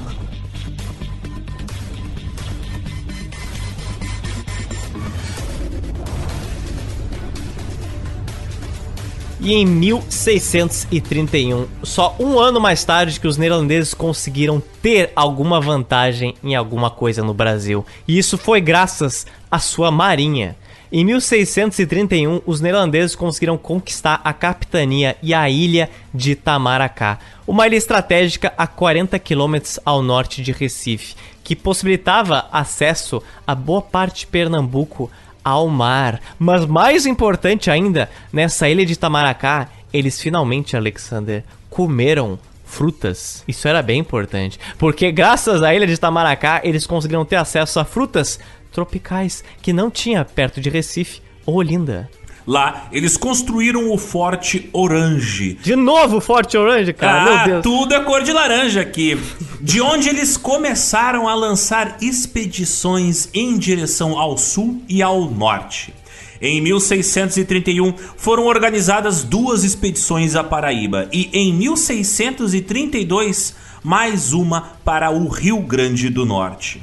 E todas elas, adivinha? Hum. Deram errado. Ai, que ótimo. Servindo mais para aumentar o conhecimento dos neerlandeses sobre a região e, claro, para fazer uma certa coleta de alimentos. Por exemplo, no Rio Grande do Norte, os neerlandeses roubaram 245 cabeças de gado e levaram para Itamaracá. E o que eram esses ataques de guerrilha que os neerlandeses faziam? Era coisa mais básica que você consiga imaginar. Era basicamente destruir todas as estruturas portuguesas, que nesse caso eram engenhos de açúcar. Aqueles donos de engenho que recusavam apoiar os neerlandeses eram todos mortos, seus bois e seus africanos escravizados eram normalmente confiscados pela WIC. Não havia nenhum tipo de ação padrão além da destruição. Um próprio funcionário da WIC, o Johan Delet, descreve o ataque ao engenho de um português chamado João da Costa Brandão, no Rio Grande do Norte. Incendiaram o engenho com cerca de 1.600 pães de açúcar e 13 que estavam nas formas, pois não havia meios de trazê-los. A casa da residência foi queimada até o chão, mas, depois da partida dos nossos, extinguiram o fogo nas outras casas, ficando, entretanto, muitas danificadas. E aqui um parênteses, só para explicar o que, que esse pão de açúcar, né? O pessoal deve estar tá imaginando, ah, é um pãozinho francês muito doce? Não, não, não, não, não. O que, que era o pão de açúcar? O pão de açúcar era uma pilha gigantesca de açúcar, uma montanha gigantesca de açúcar que ainda não havia sido refinado, por isso ele tinha a cor mais escura, entendeu? O pão de açúcar era o que era transportado, por exemplo, nos navios portugueses, para depois ser refinado e fazer o açúcar branquinho. E assim, destruindo e se apoderando dos recursos, os neerlandeses esperavam chegar em Olinda, a então capital pernambucana. E ao longo dos meses, os neerlandeses também foram aprendendo táticas de guerrilha, passando inclusive a contar com a adesão de moradores locais, escravizados ou indígenas, de forma coercitiva ou não. Em novembro de 1631, os neerlandeses chegaram em Olinda. E o que eles fariam com a cidade não seria muito diferente do que eles fizeram com o Brasil até agora. O neerlandês da WIC, o Johan Baers, quando chegou a Olinda, falou o seguinte: Nós não encontramos na cidade pessoa alguma, senão alguns negros e poucos portugueses velhíssimos que não puderam fugir. Alguns doentes, aleijados e coxos que foram recolhidos em tratamento ao hospital chamado Misericórdia. Eles, ao que parece, fugiram com seus tesouros, e a maior parte dos bens para aldeias, montes e engenhos do interior do país, tendo sido prevenidos da nossa chegada com alguma antecedência. Também foram achados poucos móveis, como cadeiras e bancos, caixões e arcas e outras obras de madeira e objetos domésticos, pouca prata ou dinheiro amoedados. Antes da nossa chegada, existiam em Olinda para mais de dois mil moradores, que eram todos portugueses, e três companhias de soldados. Havia também alguns cavaleiros que então se achavam em Olinda ou tinham vindo do interior e eram filhos de camponeses ou senhores de engenho, sendo o governador ou comandante um tal Matias de Albuquerque, cujo irmão, morador em Portugal, é senhor da capitania de Pernambuco. Então assim, ó, o bicho pegou e todo mundo fugiu. E quando os neerlandeses chegaram em Olinda, tinha sobrado só o restolho. Sumiu. Sumiu!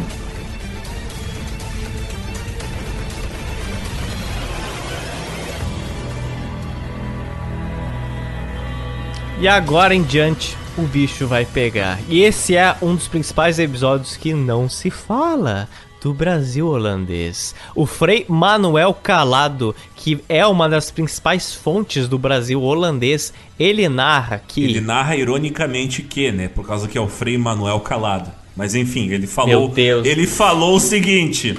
O dia em que o rebelde holandês ocupou a vila de Olinda foi aos 16 de fevereiro de 1631. Sábado ao meio-dia, pouco mais ou menos. E o general Matias de Albuquerque, com sua gente, cada um por sua parte e pelos caminhos que acharam mais acomodados, se retiraram para o sertão e para os engenhos e fazendas mais vizinhas. Ficaram os holandeses senhores da vila do Recife e começaram a saquear tudo com grande desaforo e cobiça. Este entrava pelas casas e saía carregado do melhor que nelas achavam. Quebravam com machados as portas de que estavam fechadas, as caixas, os escritórios, os contadores cheios de finas sedas, de ouro e de pratas e ricas joias. Outros entravam pelas igrejas, e depois de lhes roubarem os ricos e custosos ornamentos e fazerem tiras muito deles, quebravam em pedaços a imagens de Cristo e da Virgem Maria e dos outros santos, e as pisavam com os pés com tanta coragem e desaforo como se com isso lhes parecesse que extinguiam a fé católica romana. Lembrando que os neerlandeses eles eram de outra religião, eles eram né, calvinistas, então na religião protestante da qual eles faziam parte, o uso de imagens né, de santos não era uma prática, para eles era ofensivo aquilo que os católicos faziam de ter um púlpito com imagens de santos, então talvez tenha a ver um pouco com isso o fato deles destruírem os santos nas igrejas. Mas de volta ao relato do nosso querido Frei Manuel Calado. Outros entravam pelas lojas dos mercados e, achando-as cheias de pipas de vinho, bebiam tanto que as ruas estavam alastradas de bêbados. Outros, como andavam esquentados e azougados, punham fogo nos conventos e edifícios suntuosos, dando com eles em terra. Acabadas as horas que deram de saque, uma das esquadras ficara na vila e os demais corpo de gente no Recife. E suas naus entravam para dentro do porto. Algumas, ficando as outras ao largo e desembarcando a gente, trataram de se fortificar e preparar, como quem estava em terra alheia e desconhecida e por espaço de um ano foram trazendo algumas fortalezas e baluartes para seu resguardo, e pelo tempo adiante se acabaram de fortificar em forma. Ou seja, os neerlandeses eles quebraram tudo e aquilo que eles não quebraram, eles tacaram fogo. E aquilo que eles não tacaram fogo e não quebraram, eles roubaram ou beberam casas, igrejas, quadros de arte, foi tudo destruído. Então não é aquela coisa bonitinha assim, com aquele sapato bem engraxado e chega, uh, neerlandeses aqui no Brasil encostando hum, lencinhos balançando no ar. Não! Isso, os caras isso. chegaram tocando o louco, velho. É, foi igual a, a Copa Holandesa aqui em 2014. Chegaram vários holandeses com uma bandeira enorme da Holanda, felizaços, pintados com a bandeira da Holanda na cara. Foi assim mesmo. e aí o que acontece? Depois de destruir tudo, eles falaram: opa, agora que já destruímos e roubamos tudo, vamos construir um muro em volta. Aliás, um costume bastante europeu aqui no, nas Américas, né? Destrói tudo, depois constrói um muro Destrói em volta. Destrói o que tem e constrói um muro para proteger nada. É, é excelente. E a partir de Olinda, os neerlandeses conseguiram chegar por barco em Recife. O mercenário inglês a serviço da WIC, o Cuthbert Pudsey, complementa com as palavras dele o que foi relatado do que ocorreu em Olinda. As riquezas e botim que nossos homens encontraram na cidade são impossíveis de descrever.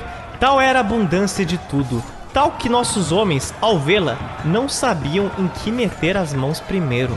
O saque dessa cidade continuou por longo tempo, pois nossos homens tendo frequentemente necessidade de pedras e madeira, derrubando os edifícios de Olinda, estavam achando diariamente tesouros ocultos.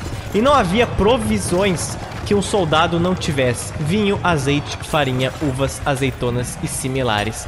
E esses viveres vieram a calhar, tendo nós todo o nosso sustento vindo da Holanda. Ou seja, ele só recebeu mantimentos dos Países Baixos e da ilha de Atamaracá. Então, quando eles viram qualquer resquício de civilização, eles falaram: quero tudo para mim e destruíram tudo. Excelente. Depois de quase um ano ocupando a vila de Olinda, trocando correspondência com o Conselho dos 19 lá da WIC, lá nos Países Baixos, sobre o que deveria fazer, bem, foi decidido, foi decretado em 25 de novembro de 1631 que fortificar Olinda era inviável. Melhor seria abandoná-la totalmente e procurar uma nova base militar para os neerlandeses se estabelecerem.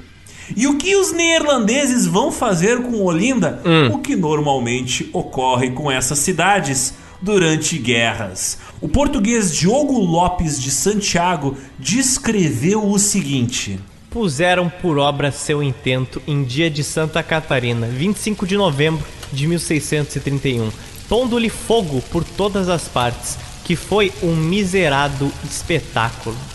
Assim ardeu a infeliz vila de Olinda, tão afamada por suas riquezas e nobres edifícios. Arderam seus templos tão famosos e casas que custaram tantos mil cruzados em se fazerem, sem ter lástima o desumano holandês de pôr fogo a tão grandiosa vila, que ficando em pé intacta, servia de memória sua em a haverem ganhado. Acudiram os nossos a apagar o fogo e incêndio dos templos, com que de todo não ficassem abrasados. E os padres da Companhia de Jesus acudiram com índios a sua igreja a apagar o fogo e assim não ficou muito dano. O português Marquês de Pernambuco, o Duarte de Albuquerque Coelho, complementa aqui. Deixaram em chamas a vila de Olinda, cabeça daquela praça, e que, pelo menos, continha 2.500 vizinhos. Também deixaram nas chamas todas estas igrejas e conventos e as santas imagens. E relembrando, Olinda era a segunda maior cidade, vila, né? Do Brasil na época após Salvador. Você destruiu o segundo maior centro urbano do país. Isso é uma das coisas que poucas pessoas têm realmente noção. Com Olinda reduzida a cinzas, agora seria a vez dos neerlandeses eles estenderem as suas garrinhas até Recife.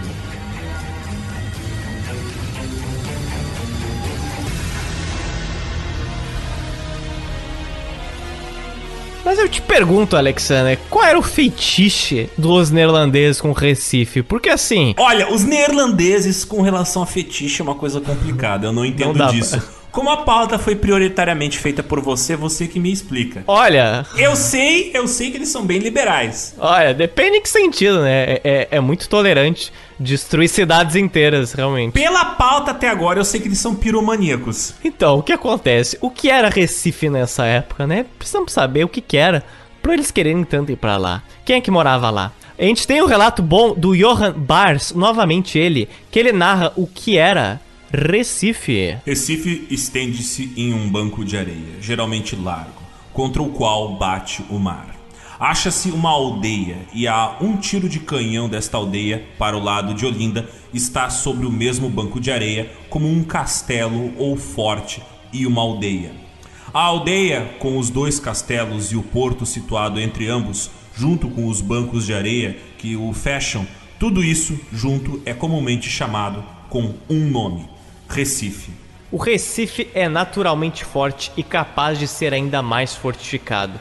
Porém, Olinda é, por natureza, fraca, em consequência de diversas eminências e montes que uns e outros e todos juntos comandam a praça, não pode ser bem fortificada, sem grande trabalho e despesa. O Recife, por sua vez, está cercado de paliçadas. Então, por esse recado ali, já dá para perceber duas coisas. Primeiro, que os caras mediam a distância entre os lugares por através tiro de, de tiro de canhão. Problemático. Problemático, já tinha uma mentalidade meio militarista ali. Tu acha? A ah. outra coisa que deu para perceber é que Recife parece para os neerlandeses um pouco mais fortificado e interessante do que Olinda. Porém, isso não impediria eles de saquearem totalmente as poucas casas de Recife. Nesse momento em que se ocupava cidades ou fortes no século 17 ou 18, normalmente tudo é precedido de saques autorizados, quando ocorrem os espólios de guerra. Porque, né, também era uma maneira de estimular os teus soldados a tipo, ó, oh, tu tá ganhando pouco, tu tá num lugar horrível, mas se tu invadir aquela cidade, você pode de repente achar uns ouros, algumas coisas caras. Você pode se divertir um pouco pondo fogo da cidade. Você pode sapatear em cima da pintura da Virgem Maria. É, em tamancos essas. holandeses. É um momento em que os soldados são autorizados a pegar para si toda a riqueza de uma cidade, fazer o que quiserem com os habitantes, matá-los ou estuprá-los.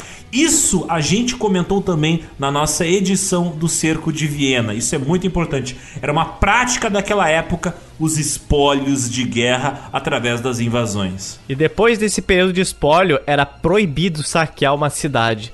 Caso algum soldado fizesse isso, ele era punido pelo seu superior, com enforcamento ou açoitamento. Mas por que, que o Geopitz está sendo tão específico com espólios de guerra, pelo amor de Deus? Porque, novamente, o domínio neerlandês aqui, ele é muito embalado em mito. E a realidade é muito mais decepcionante do que ela é contada. E é curioso ver como Recife, nessa época, ela chamou mais atenção por ser rodeado de areia, por ser rodeado de recifes, né mesmo, e de pedregulhos.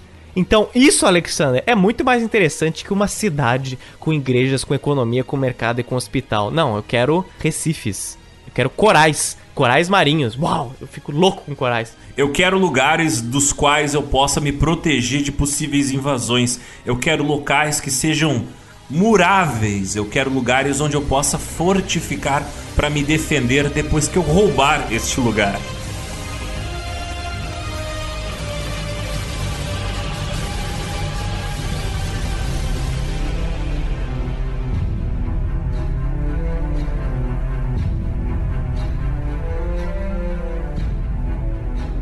Os neerlandeses estabeleceram sua base em Recife e lá foram feitos os primeiros esboços de como aquele lugar seria administrado. Dentre esses desenhos de como eles iriam neerlandizar o Brasil, principalmente era como os moradores portugueses ou brasileiros deveriam responder à WIC, já que estavam submetidos a um novo domínio. Pernambuco e os novos territórios conquistados agora seriam administrados pelo coronel e governador Krzysztof Arciszewski, que era um polonês. Ele foi o primeiro governador do Brasil holandês. Embora na prática ele seja mais responsável pelas responsabilidades militares e também da justiça.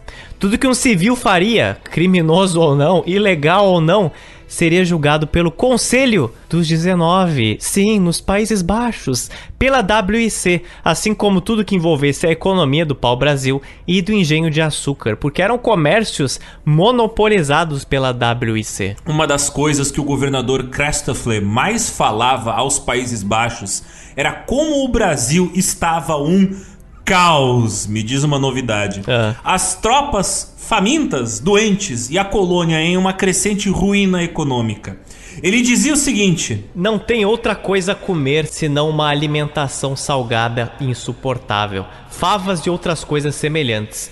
A alimentação é muito ruim. Mas os neerlandeses não só destroem engenhos de açúcar e põem fogo em cidades, eles também descolavam alguns informantes, alguns portugueses vira-casacas Oh. que se tornaram espiões a serviço dos neerlandeses. Esse foi o caso de um dono de engenho chamado Domingo Fernandes Calabar, que em 1632 concordou, através de um pacto com o almirante holandês Jan Cornelits Lichtart, a ajudar os neerlandeses na sua conquista do Nordeste. Ele fez isso por motivos bem óbvios, né? Ele não queria que o seu engenho fosse destruído. Ele olhou pra Olinda e falou: opa, eu não quero ser uma Olinda da vida. E ele também queria viver, né? Muito importante isso. O Domingo Fernandes Calabar, ele tinha um engenho em Alagoas, em Porto Calvo, mas ele também conhecia várias outras províncias, como Rio Grande do Norte, e foi através deste Portuga, vira casacas, que várias rotas militares foram montadas e feitas pelos neerlandeses. E assim, o Calabar falou assim, ó, não, eu conheço um engenho aqui, aqui, aqui tem outro engenho, aqui tem um forte, pá. E ele realmente falou a verdade. Ao longo dos próximos meses e anos, os neerlandeses fariam ainda mais expedições no próprio Pernambuco, desmontando centros de resistência portuguesa. Por exemplo, eles atacaram e destruíram o forte do Pontal de Nazaré, no Cabo de Santo Agostinho, que fica a uns 25 quilômetros ao sul de Recife. Os portugueses começaram a ficar desesperados, mandando cartas para a Espanha clamando por ajuda.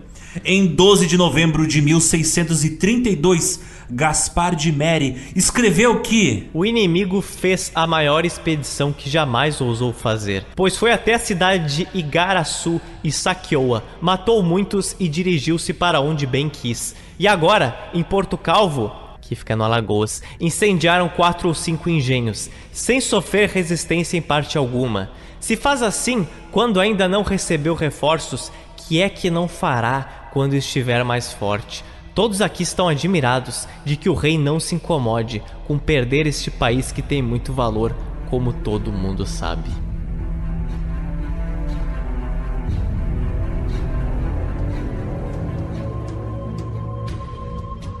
Graças às informações providas pelo vira-casaca do Calabar e ao acesso à costa de Pernambuco, os neerlandeses em 1633 tomam a fortaleza dos Três Reis Magos, na atual Natal, conquistando o Rio Grande do Norte.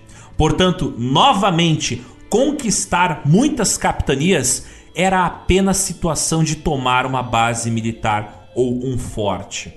A partir de agora, os neerlandeses eles começam a fazer alianças com os nativos potiguaras e tabajaras Nativos esses que antes eram aliados dos portugueses. Mais um detalhe que pouco se fala do início das épocas coloniais do Brasil, mas você só tinha sucesso, entre aspas, você só conseguiria se manter em uma colônia na América inteira, no Brasil. Não é muito diferente se você tivesse tratado de paz com os indígenas. Você não conseguiria matar todos eles, sabia? Eles eram muito, muito mais numerosos que você. E as primeiras cidades brasileiras do século XVI, Natal foi uma delas, foi fundada nesse contexto. Os potiguares e os tabajaras, inclusive, eles tinham expulsado os portugueses na fundação de Natal. Em 1535 os portugueses chegaram lá, fundaram Natal e eles tiveram que ir embora porque eles foram expulsos pelos nativos. Eles só retornaram em 1598 para vocês terem uma ideia. Data em que eles estabeleceram um tratado de paz com os nativos e aí, um ano depois, fundaram a Fortaleza do Rei dos Magos, que daria origem a Natal. Os neerlandeses já se tocaram disso e perceberam que ter aliança com os indígenas era o primeiro passo, senão você não vai ficar aqui. E o que era Natal, além da fortaleza do Três Reis dos Magos? Não é possível que só tenha isso no Natal inteiro. Por favor, Alexander, nos elucide aqui. Um relatório da WIC feito pelo Adrian Verdock diz a nós o seguinte: a cidade do Rio Grande, chamada Cidade do Natal, há 17 milhas contadas ao longo da costa. Para o interior e em muitos lugares, o terreno é improdutivo. A gente que ali vive não mora a mais de 4 a 5 milhas da costa. Nessa região do Rio Grande, há gado em quantidade e abundância. Em muitos lugares, porcos e, em geral, muitas galinhas. As pastagens são ali excelentes e os habitantes não têm outra riqueza senão o gado, com o que fazem muito dinheiro. Entretanto, a maioria do povo é miserável, mal tendo de que viver. Pegam ali muito peixe, plantam grande quantidade de mandioca para fazer farinha e também muito milho, o que tudo é trazido para Pernambuco. Há igualmente abundância de caça e de frutos silvestres. Portanto, Zotes, vemos aqui uma grande semelhança do nosso Rio Grande do Sul com o Rio Grande do Norte. Sabe qual é? Gado! Muito gado! Gado! A pecuária une o Brasil de norte a sul, de sul a norte. Lembrando que esse podcast não foi financiado por entidades agrônomas e nem pretende. É, né? A gente não é um bando de cornudos! O agro não é pop.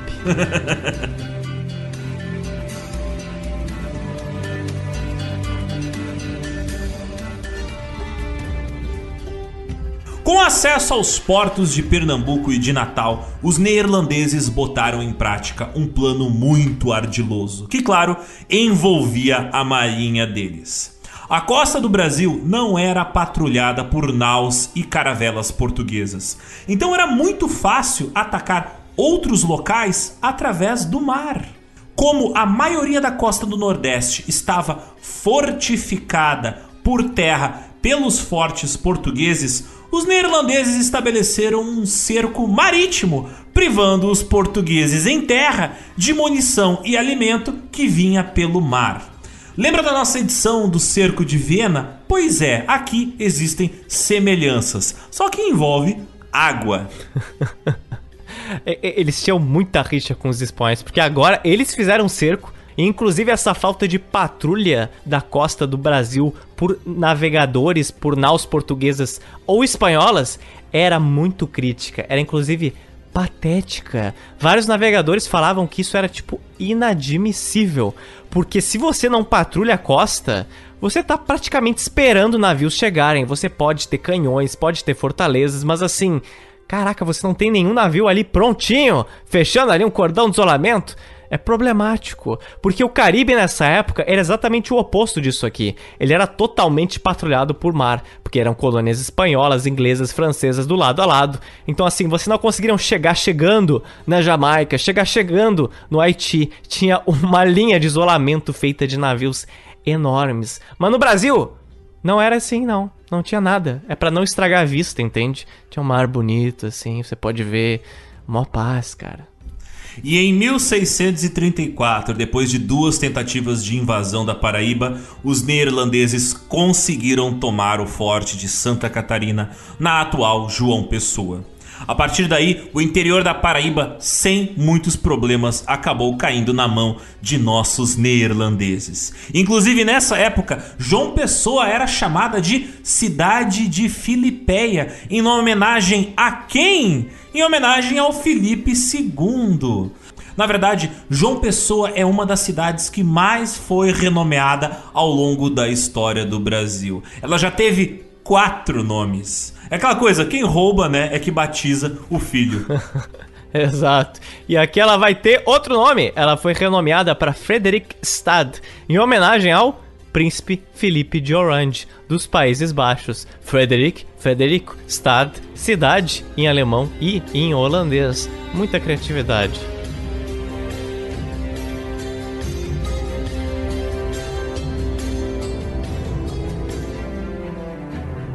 E estamos agora em 1634. Oh my god, já se passaram quatro anos desde que os neerlandeses chegaram no Brasil. As coisas não vão bem e a destruição deixada por eles, adivinha, continua. Eles não aprenderam que não é legal tocar fogo nas coisas, porque ainda ocorre. E esse efeito de destruição começa a ser sentido pelos próprios neerlandeses. Já se passaram 13 anos desde a fundação da WIC e os princípios fundadores da empresa, aquela coisa de comércio, sem trabalho escravizado, adivinha? Existe, Alexander? Não! Não tem nada, filhão, não tem nada. A WIC tinha o monopólio do comércio do Brasil de açúcar de pau Brasil e proibia a exportação para outras colônias ou outros países. Então, na prática, era totalmente diferente. O oficial e governador do Brasil, o Krzysztof Artiszewski, falou que o melhor sistema é deixar-se livre o comércio particular, ou para sempre, ou, pelo menos, até que este país se ache constituído em melhores condições. Temos o um máximo de interesse em que hajam muitos holandeses, não somente pobres, mas sobretudo ricos, uns para granjear o dinheiro dos portugueses, pagando-se com açúcares de todo beneficiados, que a companhia quer agora chamar a si, e outros para terem eles mesmos engenhos e empregarem os seus capitais em negros, bois, açúcares, obras, etc. O que os pobres não podem fazer. Sob essa condição, se deve admitir todos os indivíduos de qualquer nação do mundo que quiserem ir para o Brasil.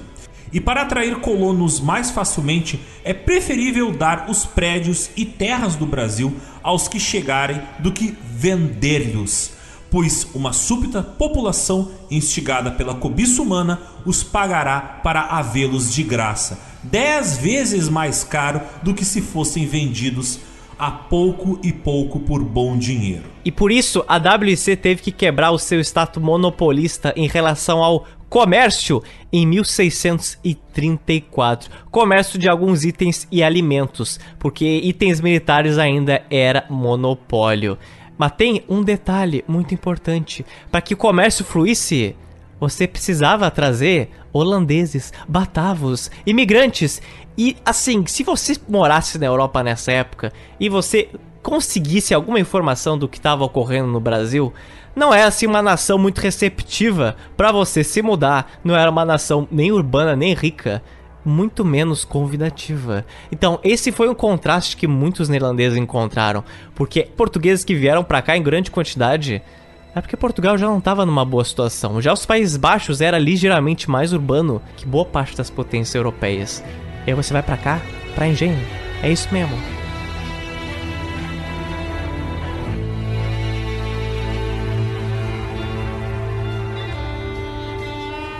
Em 1635, já fazem mais de cinco anos que os neerlandeses estão no Nordeste. E eles organizaram uma expedição para Alagoas agora, mais especificamente para Porto Calvo, o lar de Domingos Calabar, que sim, ainda estava sendo informante dos neerlandeses. Lá em Porto Calvo, o português Matias de Albuquerque tinha organizado uma grande resistência, porque se eles perdessem o Alagoas, o Nordeste, com exceção da Bahia, estaria quase todo entregue aos neerlandeses. Segundo as palavras de Matias Albuquerque, ele descreve o seguinte: Próximo a Alagoas há um povoado denominado Porto Calvo, que conta com poucos habitantes.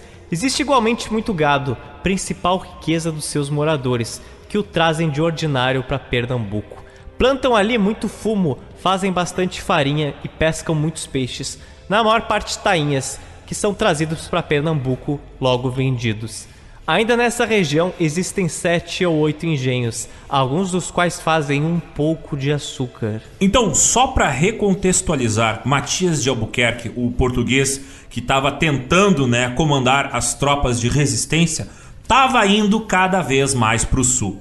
Ele começou em Pernambuco, tentando defender Olinda e não conseguiu.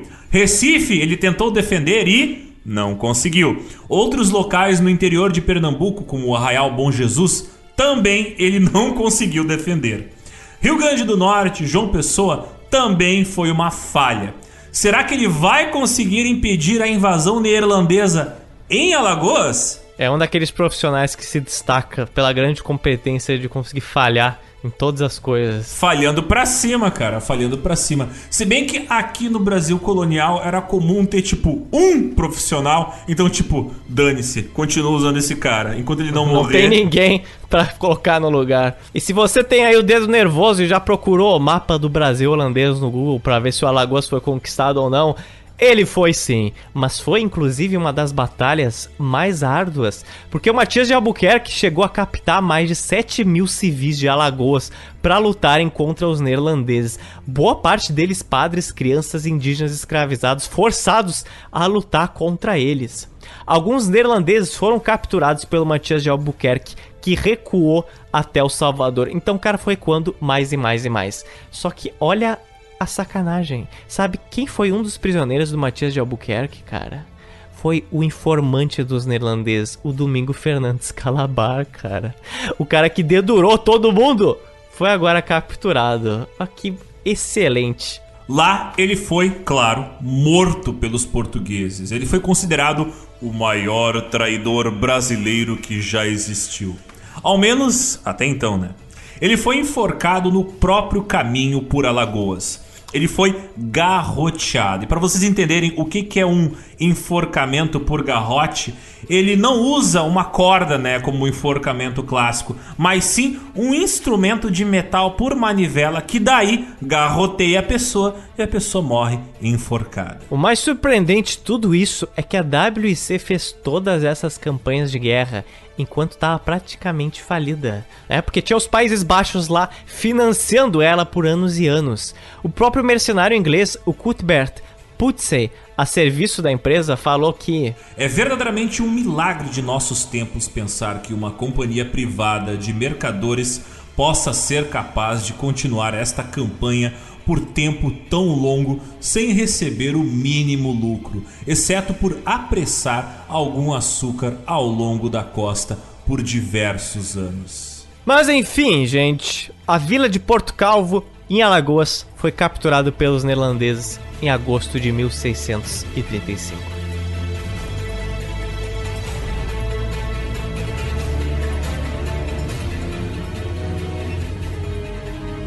Chega, Zotes, estou decepcionado. Decepcionado? Ah, bom, bem-vindo ao meu mundo, fi. Os ouvintes já estão nervosos, Otis, se sentindo traídos. Nós temos quase três horas de podcast falando de conquista militar de quase todo o Nordeste, mas ainda não ouvimos nenhuma palavra, nenhuma menção do homem que é praticamente a vitrine do Brasil holandês. Nós ainda não citamos o nome de Maurício de Nassau. Cadê esse cara? Cadê ele?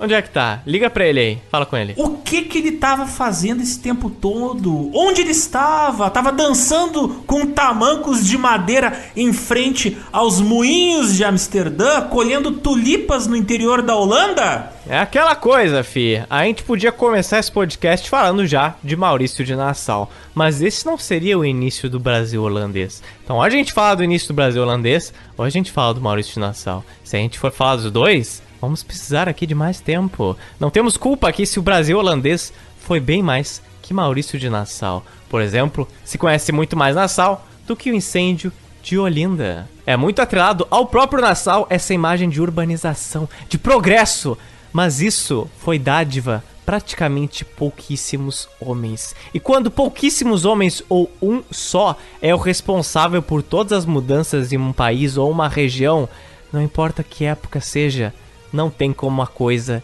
ir pra frente. Como diz o Capitão Nascimento, o sistema é foda, parceiro. A partir de 1636, o bicho começou a ficar feio de verdade pro Brasil e pros neerlandeses que estavam nele.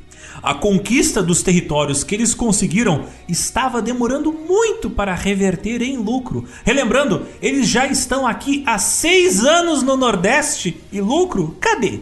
Cadê? Além do mais, uma crise imobiliária assolava o Recife. Nem tinha cidade direito e já tinha crise imobiliária. Essa crise imobiliária ela foi ocasionada pelo crescente aumento populacional na região, que antes era apenas uma área rural. O preço dos terrenos e dos imóveis disparou e como a população não tinha grana para comprar esses terrenos, acabou tornando a situação insustentável. Então é engraçado, como Recife nunca viu o estabelecimento de algo próximo a uma cidade, quando começou a ter algo semelhante a isso, os donos do terreno jogaram os preços lá pra cima. Aí complica um pouco, né? Corrupção, como sempre, começou a rolar solta em todos os âmbitos do Brasil holandês. Aí sim. Aí é Brasil! Agora tá pronto. Aí é Brasil! Sambando de tamanco no Brasil. Aí sim. Corrupção praticada desde os engenhos portugueses que não repassavam os lucros da WC, como pela própria WC, que extraviava a carga roubada de outros navios e não mandava de volta para o Brasil. Navios neerlandeses que eventualmente destruíam navios espanhóis em alto mar não queriam mandar todos os lucros para o Brasil. Para quê? Se aquela colônia só sugou recursos da WIC por anos e anos. Para quê? O Brasil levaria à ruína a empresa e levaria à ruína os próprios Países Baixos se essa situação continuasse. Os próprios investidores de Amsterdã não viam nenhum sentido mais de investir na WC. Inclusive por isso que ela começou a ter um déficit econômico enorme. A outra empresa colonial, a VOC, que estava se tornando a sensação no momento na Ásia, estava tendo muito mais sucesso financeiro e popular. Vários europeus que investiram em expedições ao Brasil anos anteriormente tinham quebrado a cara, velho. Eles estavam no prejuízo há muito tempo. Era aquela coisa. Ah, e aí, Johan, como é que vai aquelas ações do Brasil? Eu não quero falar sobre isso. Não fala sobre isso comigo, cara. Não fala sobre isso comigo. e assim, vários burgueses neerlandeses em Amsterdã começaram a fazer pressão no Conselho dos 19 para tirar a WC do Brasil, falar vão embora daqui e me ressarçam. O coronel da WC, o Krzysztof Artiszewski, disse o seguinte: o Brasil nunca foi tão pobre como é atualmente. Olha só, já diziam isso desde aquela época. Durante muitos anos, quando o inimigo era ainda senhor do campo, a nossa tropa não fez outra coisa senão queimar e destruir engenhos.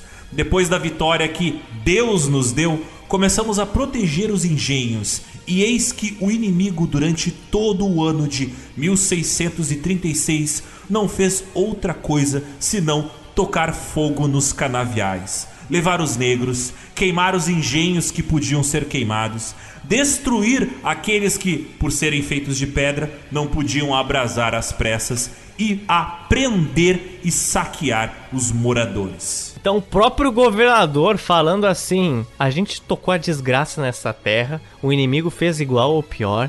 E é isso aí. E muitas pessoas ligam o Brasil holandês, Alexander, à tolerância religiosa. Sabe como é que era a tolerância religiosa em 1636 no Brasil holandês, né? Não sei, me explique. Então, não tem que explicar, porque não existia nada.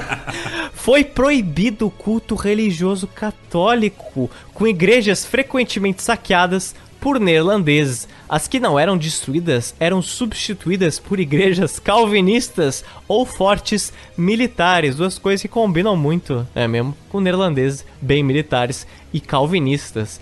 Um dos maiores exemplos desse tipo foi o convento de Santo Antônio Recife, que depois de ser cercado por muralhas e receber 19 canhões dos neerlandeses se chamou Forte Ernesto, na ilha de Antônio Vaz. Interessante, então você lá é um padre ali em Recife. Opa, olha um canhão aqui, dois, três, quatro. Quando você vê, você tá cercado. E aí entram os militares. Acabou, acabou aqui a profanação católica. Agora é profanação militar. Exatamente. Os jesuítas foram expulsos a mando do Conselho dos 19, pois, como eles eram espanhóis, eram considerados inimigos dos holandeses. Esse conflito tinha raízes bem profundas, porque na Espanha os católicos castelhanos estavam perseguindo os hereges calvinistas. Então, todos são perseguidos pelos erros dos outros. Então, tipo, era dos dois lados perseguição por motivos também religiosos, mas tinha ali também o elemento da competição entre as duas nações a nível militar. Lembrando, católicos não eram bem-vindos e também judeus não eram bem-vindos no Brasil holandês. O judeu chegar aqui seria praticamente sentença de morte. Não eram bem-vindos na Europa também não eram bem-vindos no Brasil holandês. Muitos judeus dos Países Baixos eles iam para Portugal e Espanha, inclusive, porque a situação, embora tolerante nos Países Baixos, não era lá essas coisas. Mas novamente o Frei Manuel Calado fala para nós. Ah, não. Ele escreve o seguinte sobre os neerlandeses que aqui estavam. Os holandeses sempre tiveram uma dificuldade tremenda em se adaptar aos trópicos. Mesmo porque toda uma cultura portuguesa já estava consolidada 130 anos antes da conquista neerlandesa. Os portugueses, quando aqui aportaram, encontraram uma cultura ameríndia e dela souberam tirar proveito para se estabelecerem.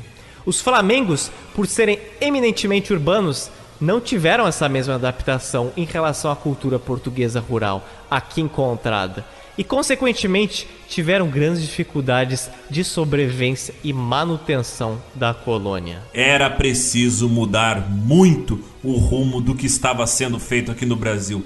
Caso contrário, a WIC não conseguiria mais cobrir tanta despesa e o Brasil voltaria a ser português. Então, ouvintes decepcionados com o GeoPizza novamente. Eles dão play esperando o Brasil holandês e agora recebem, vão ser despedidos com uma Recife escassamente habitada, com bancos de areia, mas mesmo assim crise imobiliária e habitantes em situação de pobreza extrema. Para não deixar vocês de mão vazias, eu vou deixar aqui uma data muito importante, porque em 1636 foi fundado em Recife os bombeiros de Recife.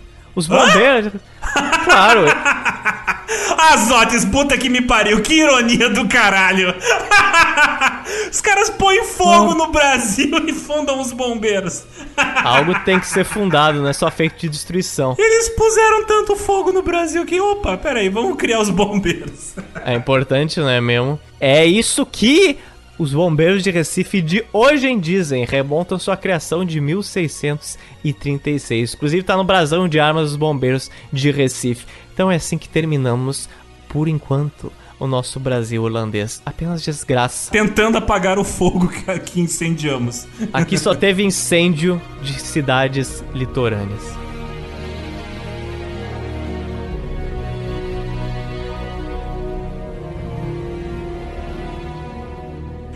Dicas culturais, Otis. Eu te pergunto, para apagar um pouco as chamas do coração dos nossos ouvintes, que dicas culturais você traz até nós para que eles leiam mais sobre as desgraças relacionadas às conquistas holandesas e destruições holandesas aqui no Brasil? Nosso cardápio da semana ele é recheado com livros muito interessantes, porque quem já leu alguma coisa sobre ou se interessou sobre o Brasil holandês provavelmente parou nos livros do Evaldo Cabral de Melo. Esse cara é basicamente assim referência do estudo da época holandesa no Nordeste. Quando eu digo que ele é referência, ele é muito referência. Porque se vocês acharam esse GeoPizza muito específico, vocês vão se surpreender com os livros desse cara. Você termina de ler, você olha ao seu redor, você se sente no engenho em 1630. Ele dá uma visão muito detalhada, mas talvez muitos livros deles não sejam muito fáceis de você digerir. Por isso que dos quatro livros mais famosos dele, eu vou indicar o livro que se chama Brasil holandês. Ele ainda tem três outros, mas eu não li os outros três, só algumas partes. O Brasil holandês eu li do início ao fim E ele é majoritariamente composto de relatos. Então, né, vocês viram aqui muitos relatos, lá tem todos esses e muito mais. Então, não é uma leitura muito dinâmica por causa disso, porque algumas partes é literalmente Ctrl-C, Ctrl-V, assim, ó, de relatos inteiros. É claro, né, brincadeiras à parte, ele deve ter adaptado muita coisa, mas é muito, muito relato. Se você gosta, eu recomendo. Eu gosto, mas mesmo assim não é uma leitura muito dinâmica, mas vale muito a pena. E eu também cito o José Antônio Gonçalves de Melo. O livro dele, No Tempo dos Flamengos, vai te dar um grande panorama desse episódio histórico. E a minha recomendação para os ouvintes nesta quinzena é um canal do YouTube que faz críticas de cinema. Mas daí você me pergunta, o que diabos crítica de cinema tem a ver com GeoPizza? Well, O tem quê? tudo a ver com GeoPizza. Por causa que cinema também é geopolítica. E nesse caso, eu vou indicar o canal do YouTube Kyle Cal Green BHH. Ele fez duas longas reviews sobre a obra Starship Troopers. A primeira parte dos vídeos dele fala sobre o livro, só que a segunda parte, lançada em 6 de maio deste ano, fala sobre a adaptação que o Paul Verhoeven, um diretor de cinema neerlandês, fez deste livro. Sim, os ouvintes que conhecem sobre cinema devem estar se lembrando que tem um filme chamado Tropas Estrelares e foi dirigido pelo mesmo diretor de Vingador do Futuro e Robocop. E o que tem de interessante sobre o Paul Verhoeven, bem, ele é neerlandês. E neste longo vídeo, Starship Troopers, parte 2, Verhoeven, Browsheld High, o Kyle Cal Green, ele primeiro conta toda a longa e complexa história cultural neerlandesa para depois explicar o que que isso veio a influenciar a maneira como o Paul Verhoeven faz os filmes dele. Então é uma excelente maneira de você compreender a mentalidade neerlandesa e entender um pouco mais sobre a cultura deles no passado e no presente. Então é isso, fica a minha indicação. Canal do YouTube Kyle Cal Green BHH. O vídeo é Starship Troopers Parte 2 Verhoeven. Lembrando que tudo aqui é financiado pela nossa empresa colonial, nossos ouvintes maravilhosos. Então dá uma olhada nos nossos links PicPay, no nosso Pix e também no nosso Patreon, que nós estamos à espera para embarcar as nossas toneladas de açúcar mascavo para o Geoburgo. Mas Otis, o fogo, as chamas deste podcast, elas não param. O barulho da madeira crepitando me informa que está chegando o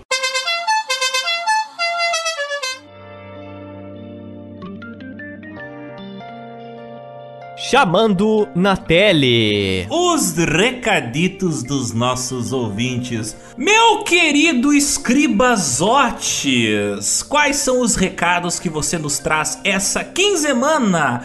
Portolanos enviados por pombos magnéticos para nossa caixa postal medieval. Tell me! Quais são as cartinhas mandadas pelos nossos ouvintes? Abrindo essa magnífica sessão, é claro, com ele, o Charlie Tangão da Massa. Ah, o nosso tangão favorito. Nosso Tangão, ele fala que não são só os seres humanos e pombos que usam o campo magnético da Terra.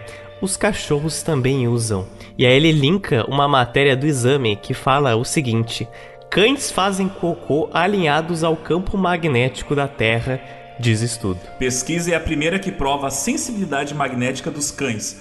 Conclusões podem ajudar a entender as dificuldades com outros três pontinhos. Cara, exame é jornalismo de qualidade, explicando o cocô magnético dos cachorros. Que fantástico. Então, nosso pombo magnético também é esterco magnético.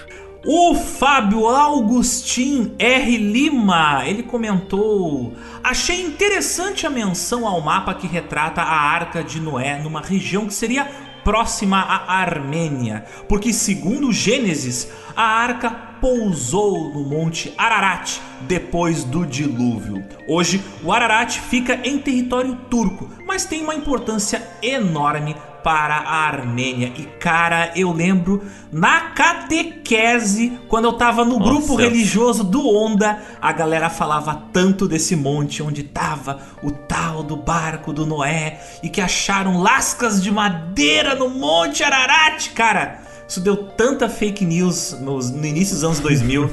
É, toras de madeira com mais de 2 mil anos de idade, me parece. Deve ser um barco! Deve ser um barco. Com certeza. É preciso salientar que no nosso amado feudo, o Geoburgo, os nossos ouvintes fizeram figurinhas com o pombo magnético. Olha só, nós somos marqueteiros, a gente lançou ele como um instrumento aí de marketing e ele virou realmente figurinhas. O pombo magnético feito pelo Felipe e também pelo João Hudson aqui do Geoburgo. Eles colocaram um capacete do magneto num pombo e de penduraram um, um, uma bússola uh, com, com um cordão de fanqueiro no pescoço do pombo. Cara, esse pombo ficou muito gangsta, ficou muito bom.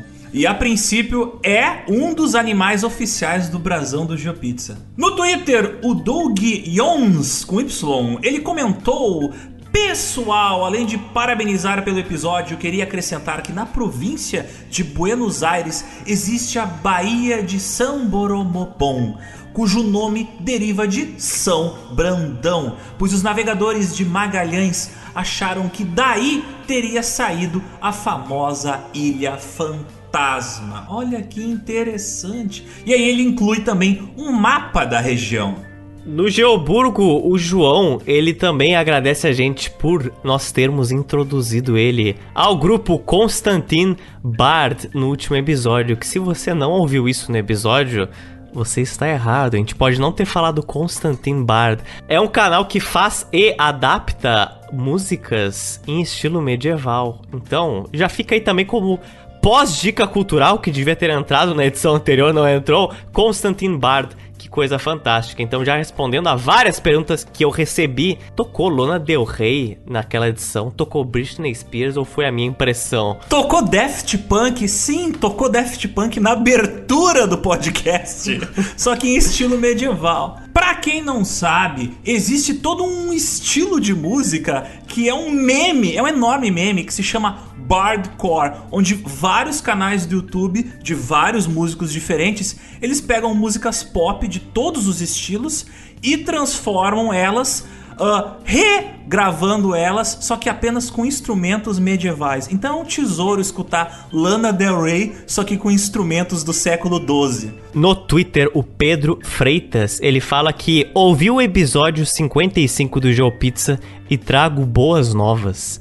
Existe o, o Pigeon Simulator. Oh my god! Ou seja, o simulador do pombo. Mas, ele continua, parece que, dentre os principais simuladores que existem, o mais recomendado é o Goat Simulator mesmo. Que para quem não conhece o Goat Simulator, ou seja, o simulador de cabra, é exatamente isso mesmo. Você é uma cabra que toca o terror no mundo. É, basicamente a graça do jogo é fazer a cabra destruir coisas. Se não me engano, a cabra tem até um jetpack dentro do jogo, né? Não sei informar. E dentro do nosso Burgo, o Geoburgo, nosso castelinho dentro do WhatsApp. O Edu, que é um conde, ele comentou o seguinte: Terminei agora o episódio sobre cartografia medieval. Além de parabenizar vocês por desmistificar muitas ideias sobre a Idade Média, preciso elogiar a leveza com a qual compartilharam as informações. Episódio muito divertido e gostoso de ouvir, tudo isso sem perder o foco. E o debate dentro do Geoburgo não parou sobre alguns aspectos curiosos dos mapas medievais, como por exemplo hum. as hum. serpentes marinhas, que na verdade são Pinto de baleia, piroca de baleia. Como disse Alexander na edição 55, isso tem que entrar pra história. No mar tem piroca. então, o Edu, que é o nosso conde, ele comenta sobre esse fato também.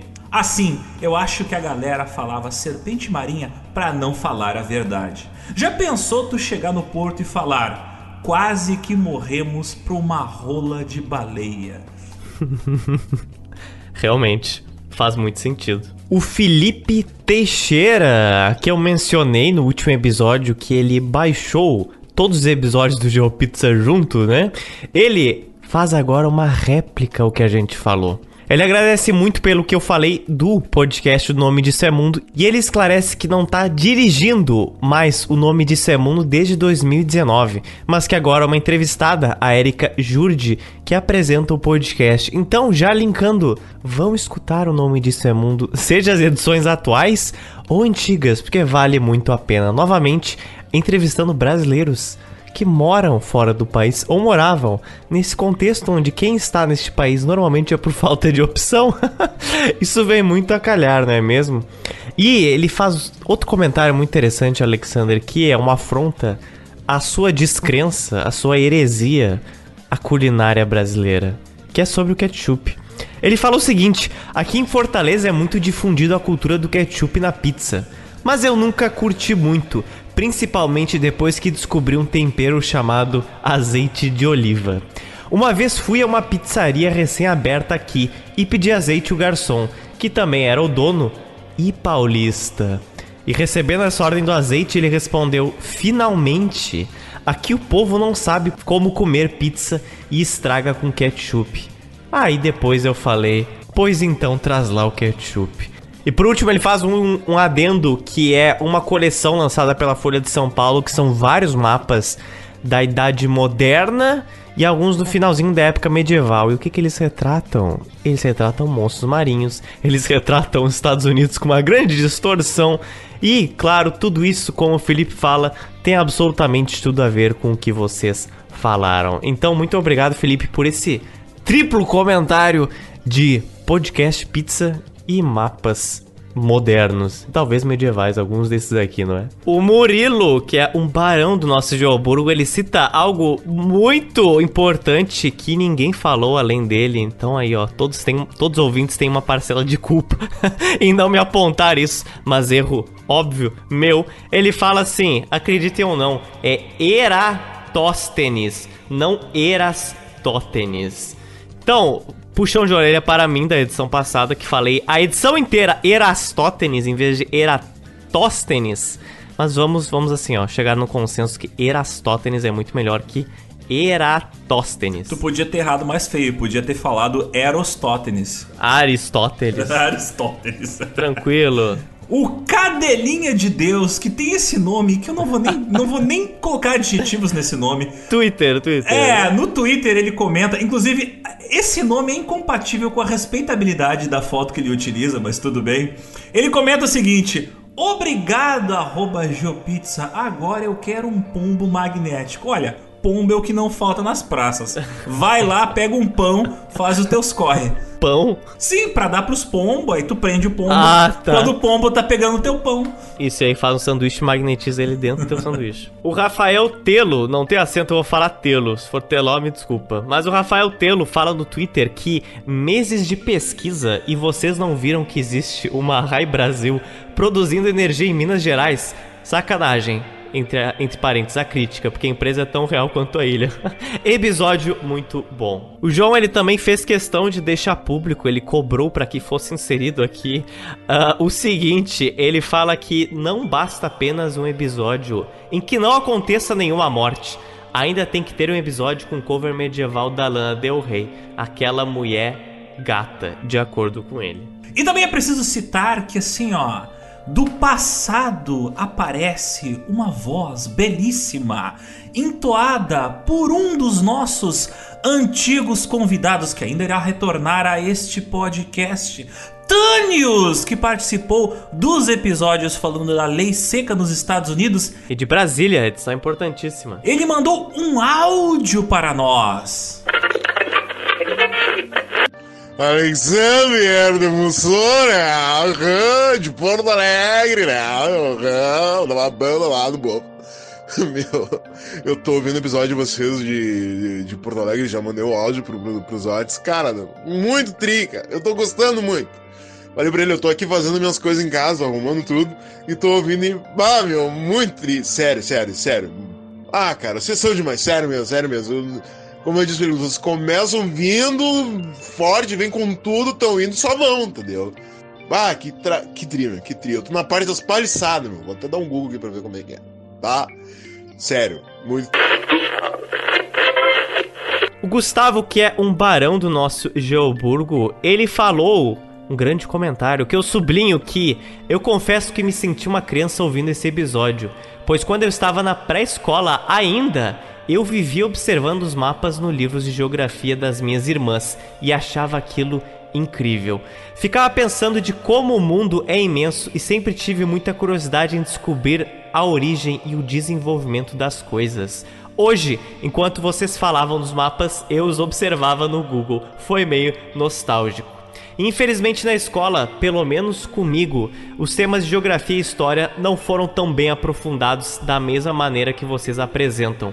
Por conta disso, sou muito grato a vocês por certa forma facilitar esse conhecimento, não só a mim, mas a todos nós. E novamente ele parabeniza a trilha sonora. Então, parabéns, Alexander. Você é um compositor medieval fantástico. Ah, isso aí foi uma escolha feita de dupla. Os Otis descobriu junto comigo ao mesmo tempo ah, o é meme verdade. e a gente se ligou, cara a gente tem que usar isso de, de, trilha. Na verdade, a edição só surgiu por causa dessas músicas. A gente pensou, meu Deus, como vamos falar de Idade Média pra usar essas trilhas? É, Já a gente precisa achar um tema para usar essas trilhas. Então, foi o caminho uma... inverso. Aí a gente lembrou, ah, os Otis tem uma perversidade, uma tara pra um negócio muito específico, que é mapas. Aí vamos falar, vamos falar sobre o fetiche dele, que é mapas. Isso. E por último, no Twitter, uma dúvida que pode ter sido dúvida de alguns ouvintes é que o Almeida, é, o nick nele, o Almeida, ele pergunta se a gente não confundiu a explicação de latitude com longitude, porque ele pesquisou e viu que era mais difícil calcular latitude do que longitude, e nós falamos ao contrário. Então, sim, não, não e sim, é aquela resposta que não adianta em nada, mas o que acontece? Os navegadores estavam mais acostumados a andar de leste a oeste no mundo na época medieval, por causa do Mediterrâneo. Mas quando era longitude, era um pouco mais raro, principalmente para você andar grandes distâncias, não tinha como andar grandes distâncias norte a sul no Mediterrâneo, e eram poucos que faziam isso além do Mediterrâneo, ou seja, na costa da África.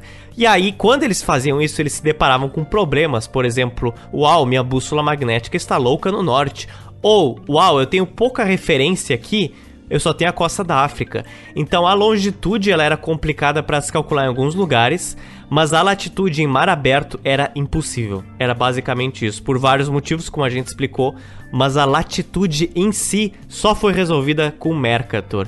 Então, qual era mais difícil de calcular? Depende de onde você tá. Não existe uma coisa absoluta. Você tá no mar aberto, a latitude vai ser o inferno. Você tá fora do Mediterrâneo também, você quer andar para o sul da África, a longitude também vai te dar um trabalho. Ou seja, tudo é difícil, nada é simples. E eu preciso aqui citar que o Geoburgo, ele ao longo dos meses, ele acabou se demonstrando uma nação otaku, oh, forjada céus. no yaoi e no intenso amor por JoJo's Bizarre Adventure. Cara, eu nunca vi tanta gente fã de JoJo, incluindo eu e os Otis, junta no mesmo lugar, cara.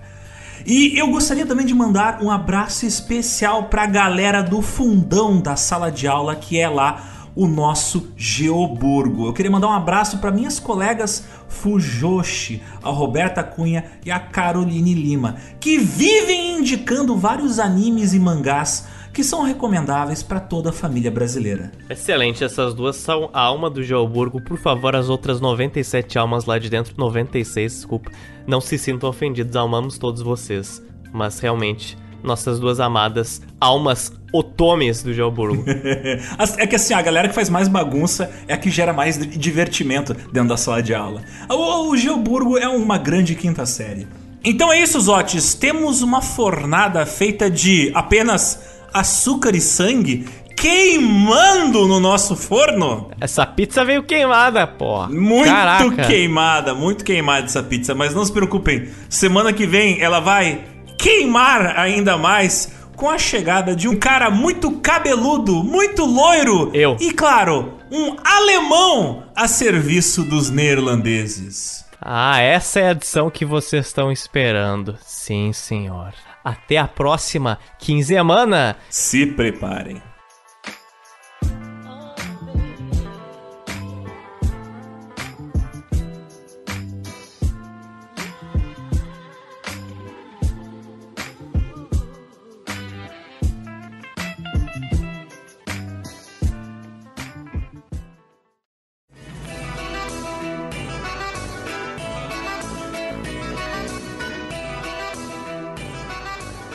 Dizer que nós somos bairristas, Otis, porque a gente vai Hum. aqui continuar falando mais uma vez sobre a edição recente que fizemos sobre a urbanização de Porto Alegre. Mas a culpa não é nossa, o pessoal adorou esse episódio e até hoje esse episódio reverbera, gera notícia, gera polêmica. Uh, pra ter noção de quão profunda essa edição nos afetou, aconteceu algo inesperado na história gaúcha e brasileira, Alexandre. Oh my god! Sabe me dizer o que? Um garoto platinado que se confundia entre mexerica e bergamota resolveu tomar chimarrão em 500 anos. Sinceramente, deveria fazer mais de 15 anos que eu não tomava chimarrão sem zoeirinha, sim, é isso oh mesmo. my god, daqui a pouco tá usando bombacha e lenço vermelho. Não são todos os gaúchos que dentro dessas fronteiras usam lenço vermelho, tomam chimarrão e comam churrasco, ok, ouvintes? Mas fazia tempo que eu não tomava, a Betina fez e eu, bom, vamos ver, já estou tão no clima, né? Porto Alegrense. Aí eu fiquei. Bom, não é que não é tão ruim assim? E a Betina tirou uma foto e eu mandei essa foto no Geoburgo. e os comentários foram fantásticos, porque o Alexander só falou uma palavra. Ele falou assim: montagem. eu achei fantástico. Não pode ser, cara. O gaúcho mais fake que existe está tomando chimarrão. Eu ainda vou realizar o sonho da gente gravar um episódio do GeoPizza falando sobre a Revolução Farroupilha ao vivo dentro do Parque Farroupilha durante as comemorações tradicionalistas. Mas eu tenho que dizer uma coisa, Zotes. Eu enviei essa foto não Ah, só dentro Deus. do grupo do Geoburgo. Eu mandei para minha mãe e ela disse o seguinte sobre esta suposta imagem dos Otis tomando chimarrão. Bah, mas o bonitinho aprendeu a tomar chimarrão. Essa coisa linda, tomando chimarrão sozinho. Ui! Eu não acredito que ele tá tomando chimarrão. Aos poucos vai aprendendo a ser gaúcho, forte. Abraço pra ti. Mas ele ficou muito bonito na foto. Só que tá meio carequinha. Não diz isso pra ele que ele fica bravo comigo. Beijo. Fica com Deus. E esse áudio me faz lembrar que, tipo, desde aeons, desde décadas passadas, ah, a minha família tem o costume de sacanear as pessoas. Meu pai era um zoeirinho, minha mãe é uma zoeirona. E toda vez que os Otis era citado lá na minha casa, a minha mãe perguntava: O bonitinho, onde é que está? E o meu pai falava: Cara, o O bonitinho está bom de saúde? Porque eles não chamavam os Otis de Zotes, chamavam ele de bonitinho. Por causa Cara, que eu sempre me vestia Deus. mal. E daqui a pouco eu trazia essa princesa para a casa e eles falavam: Ah, os Otis, que garoto mais polido, mais limpinho, mais platinado. Ele é bonitinho. Bonitinho, é, parece nome de traficante, cara. Bonitinho. Eu já, com certeza, já li algum traficante que se chama Bonitinho. Por aqui, inclusive. Eu acho que era uma piada com o Zé Bonitinho, ah, que é que era um personagem da Praça é Nossa, que usava um estilo muito bizarro e se achava estiloso. Só que com a diferença é que o Zotis é estiloso. Outra questão importante, Zotis, e através da minha recente obsessão pelo JoJo's Bizarre Adventure, impressa em mim por várias pessoas à minha volta, inclusive você, foi uma das pessoas que me estimulou um a ver esse anime. E eu descobri uma coisa muito importante. Eu não só descobri quais são os nossos stands, mas eu também descobri quais são as nossas cartas de tarô, Meu Zotis. Deus do céu. Tu sabe qual é o meu stand e a minha carta de tarô, segundo JoJo's Bizarre Adventure? Eu não sei se eu quero saber, mas eu não tenho muitas escolhas. A minha é a carta da Justiça, Zotis. E o meu stand é o Premiere Pro. Por causa que, como ele é da Adobe, ele pega, te sacaneia e te corta. Ai, meu Deus, muito bom. A Caraca. minha carta é da justiça porque ela consegue fazer com que aquele monte de erros de pronúncia de nomes estrangeiros que tu faz se torne algo coerente, entendeu? Cara, foi horrível essa edição, você não tem ideia. Como foi difícil falar neerlandês, cara. Teve até um intermediário entre a gente, sinceramente, pra eu enviar. Não, eu falei certo. Não, não, não falou não. Vai ter que gravar. Eu, caraca. Os Otis, depois que a gente gravou, ele mandou um áudio de meia hora dizendo: Ó, Tá aqui 17 correções. Cara, Era foi tudo faz 10. pronúncia de nome neerlandês. Era, era praticamente isso. Era, tinha pronúncia em português, inclusive, porque tem que errar em tudo, né? Tem que ser um homem completo. Mas o meu stand, que é o Adobe Premiere Pro, ele é forte, ele possui lâminas para cortar e fazer a justiça na sala de edição do GeoPizza. Porém, o stand mais forte é o dos Otis, cara. O Ah, stand não, dos não será. É o stand com mais capacidade de dano. Sabe qual é o teu stand, Otis? Ó, céus. É o Qual? stand da carta de tarô da morte. E o teu stand é o teu carro. Porque tu bate em todo mundo. Tu chega com o teu carro sabe. e tu fala: mudou, mudou, mudou, mudou, mudou, mudou, mudou, mudou, mudou, mudou, mudou, mudou. Cara, eu Nunca assisto sabe. Jojo, eu fico imaginando o, o carro assim se projetando atrás dos Otis. Mudou, mudou, mudou, mudou, mudou, mudou, mudou, mudou. Nunca sabe quando você vai estar na sua sala de edição aí às quatro da manhã. Aí só vai aparecendo um farol alto atrás de você, assim, ó.